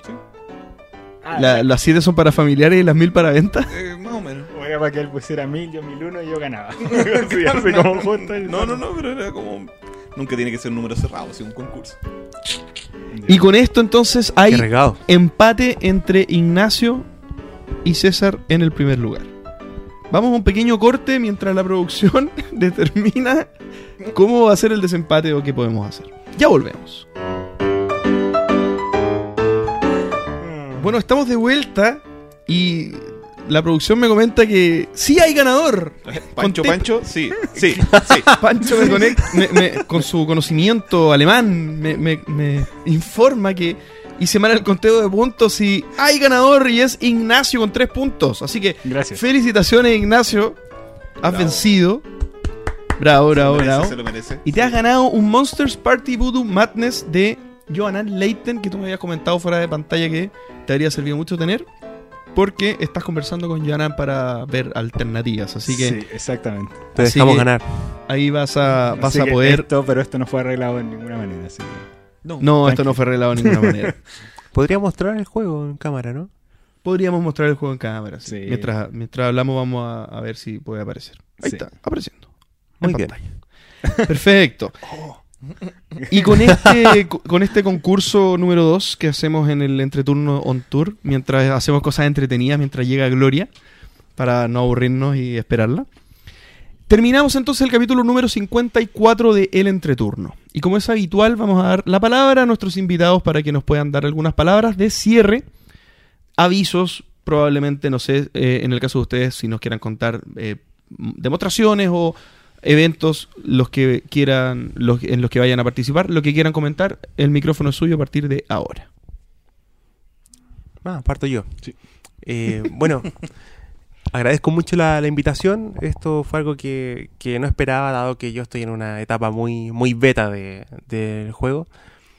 Eh, pero, bueno, más que nada agradecer a, a JP, a los chicos presentes y eh, invitar a la gente a que se atreva a, diseñar sus propios juegos. No es tan, tan terrible, eh, se puede. Y eso. Espero que esto motive eh, a más de alguno. Ah, yo, bien.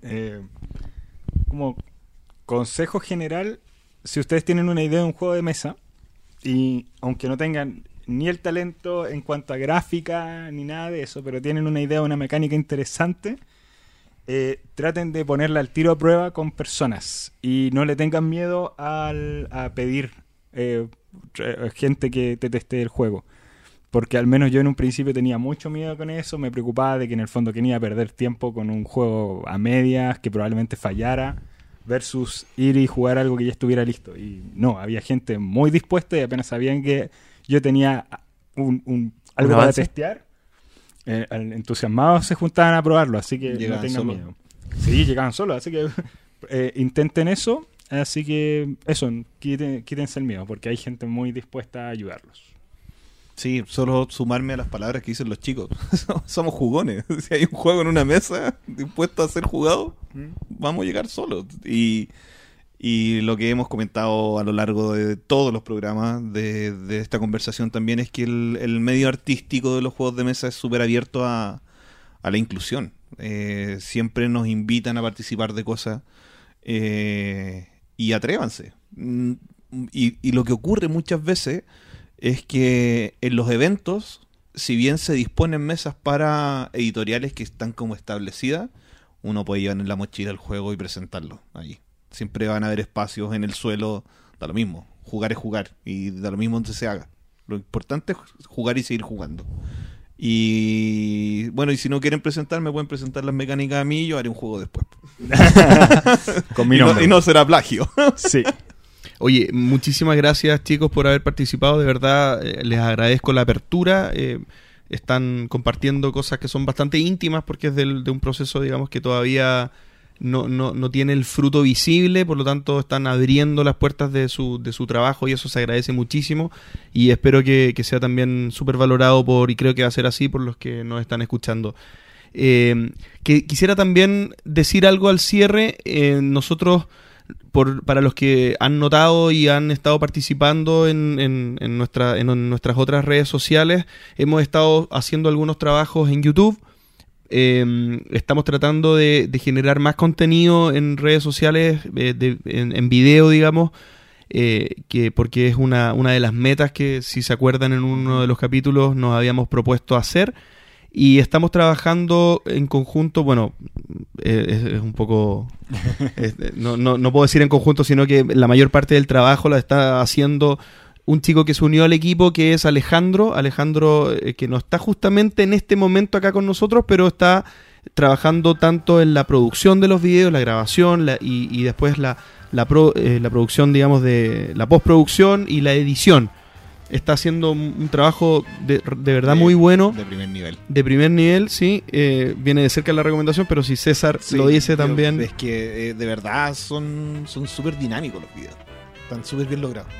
Así que nosotros estamos muy contentos por la, por la suma de Alejandro al equipo y queremos hacer más contenido. Así que los invitamos a que se suscriban al canal de YouTube los que no están, que vean los videos, que, que les pongan dedito para arriba si es que les gusta. Dale like. Dale like, dale like la y- campanita, la campanita.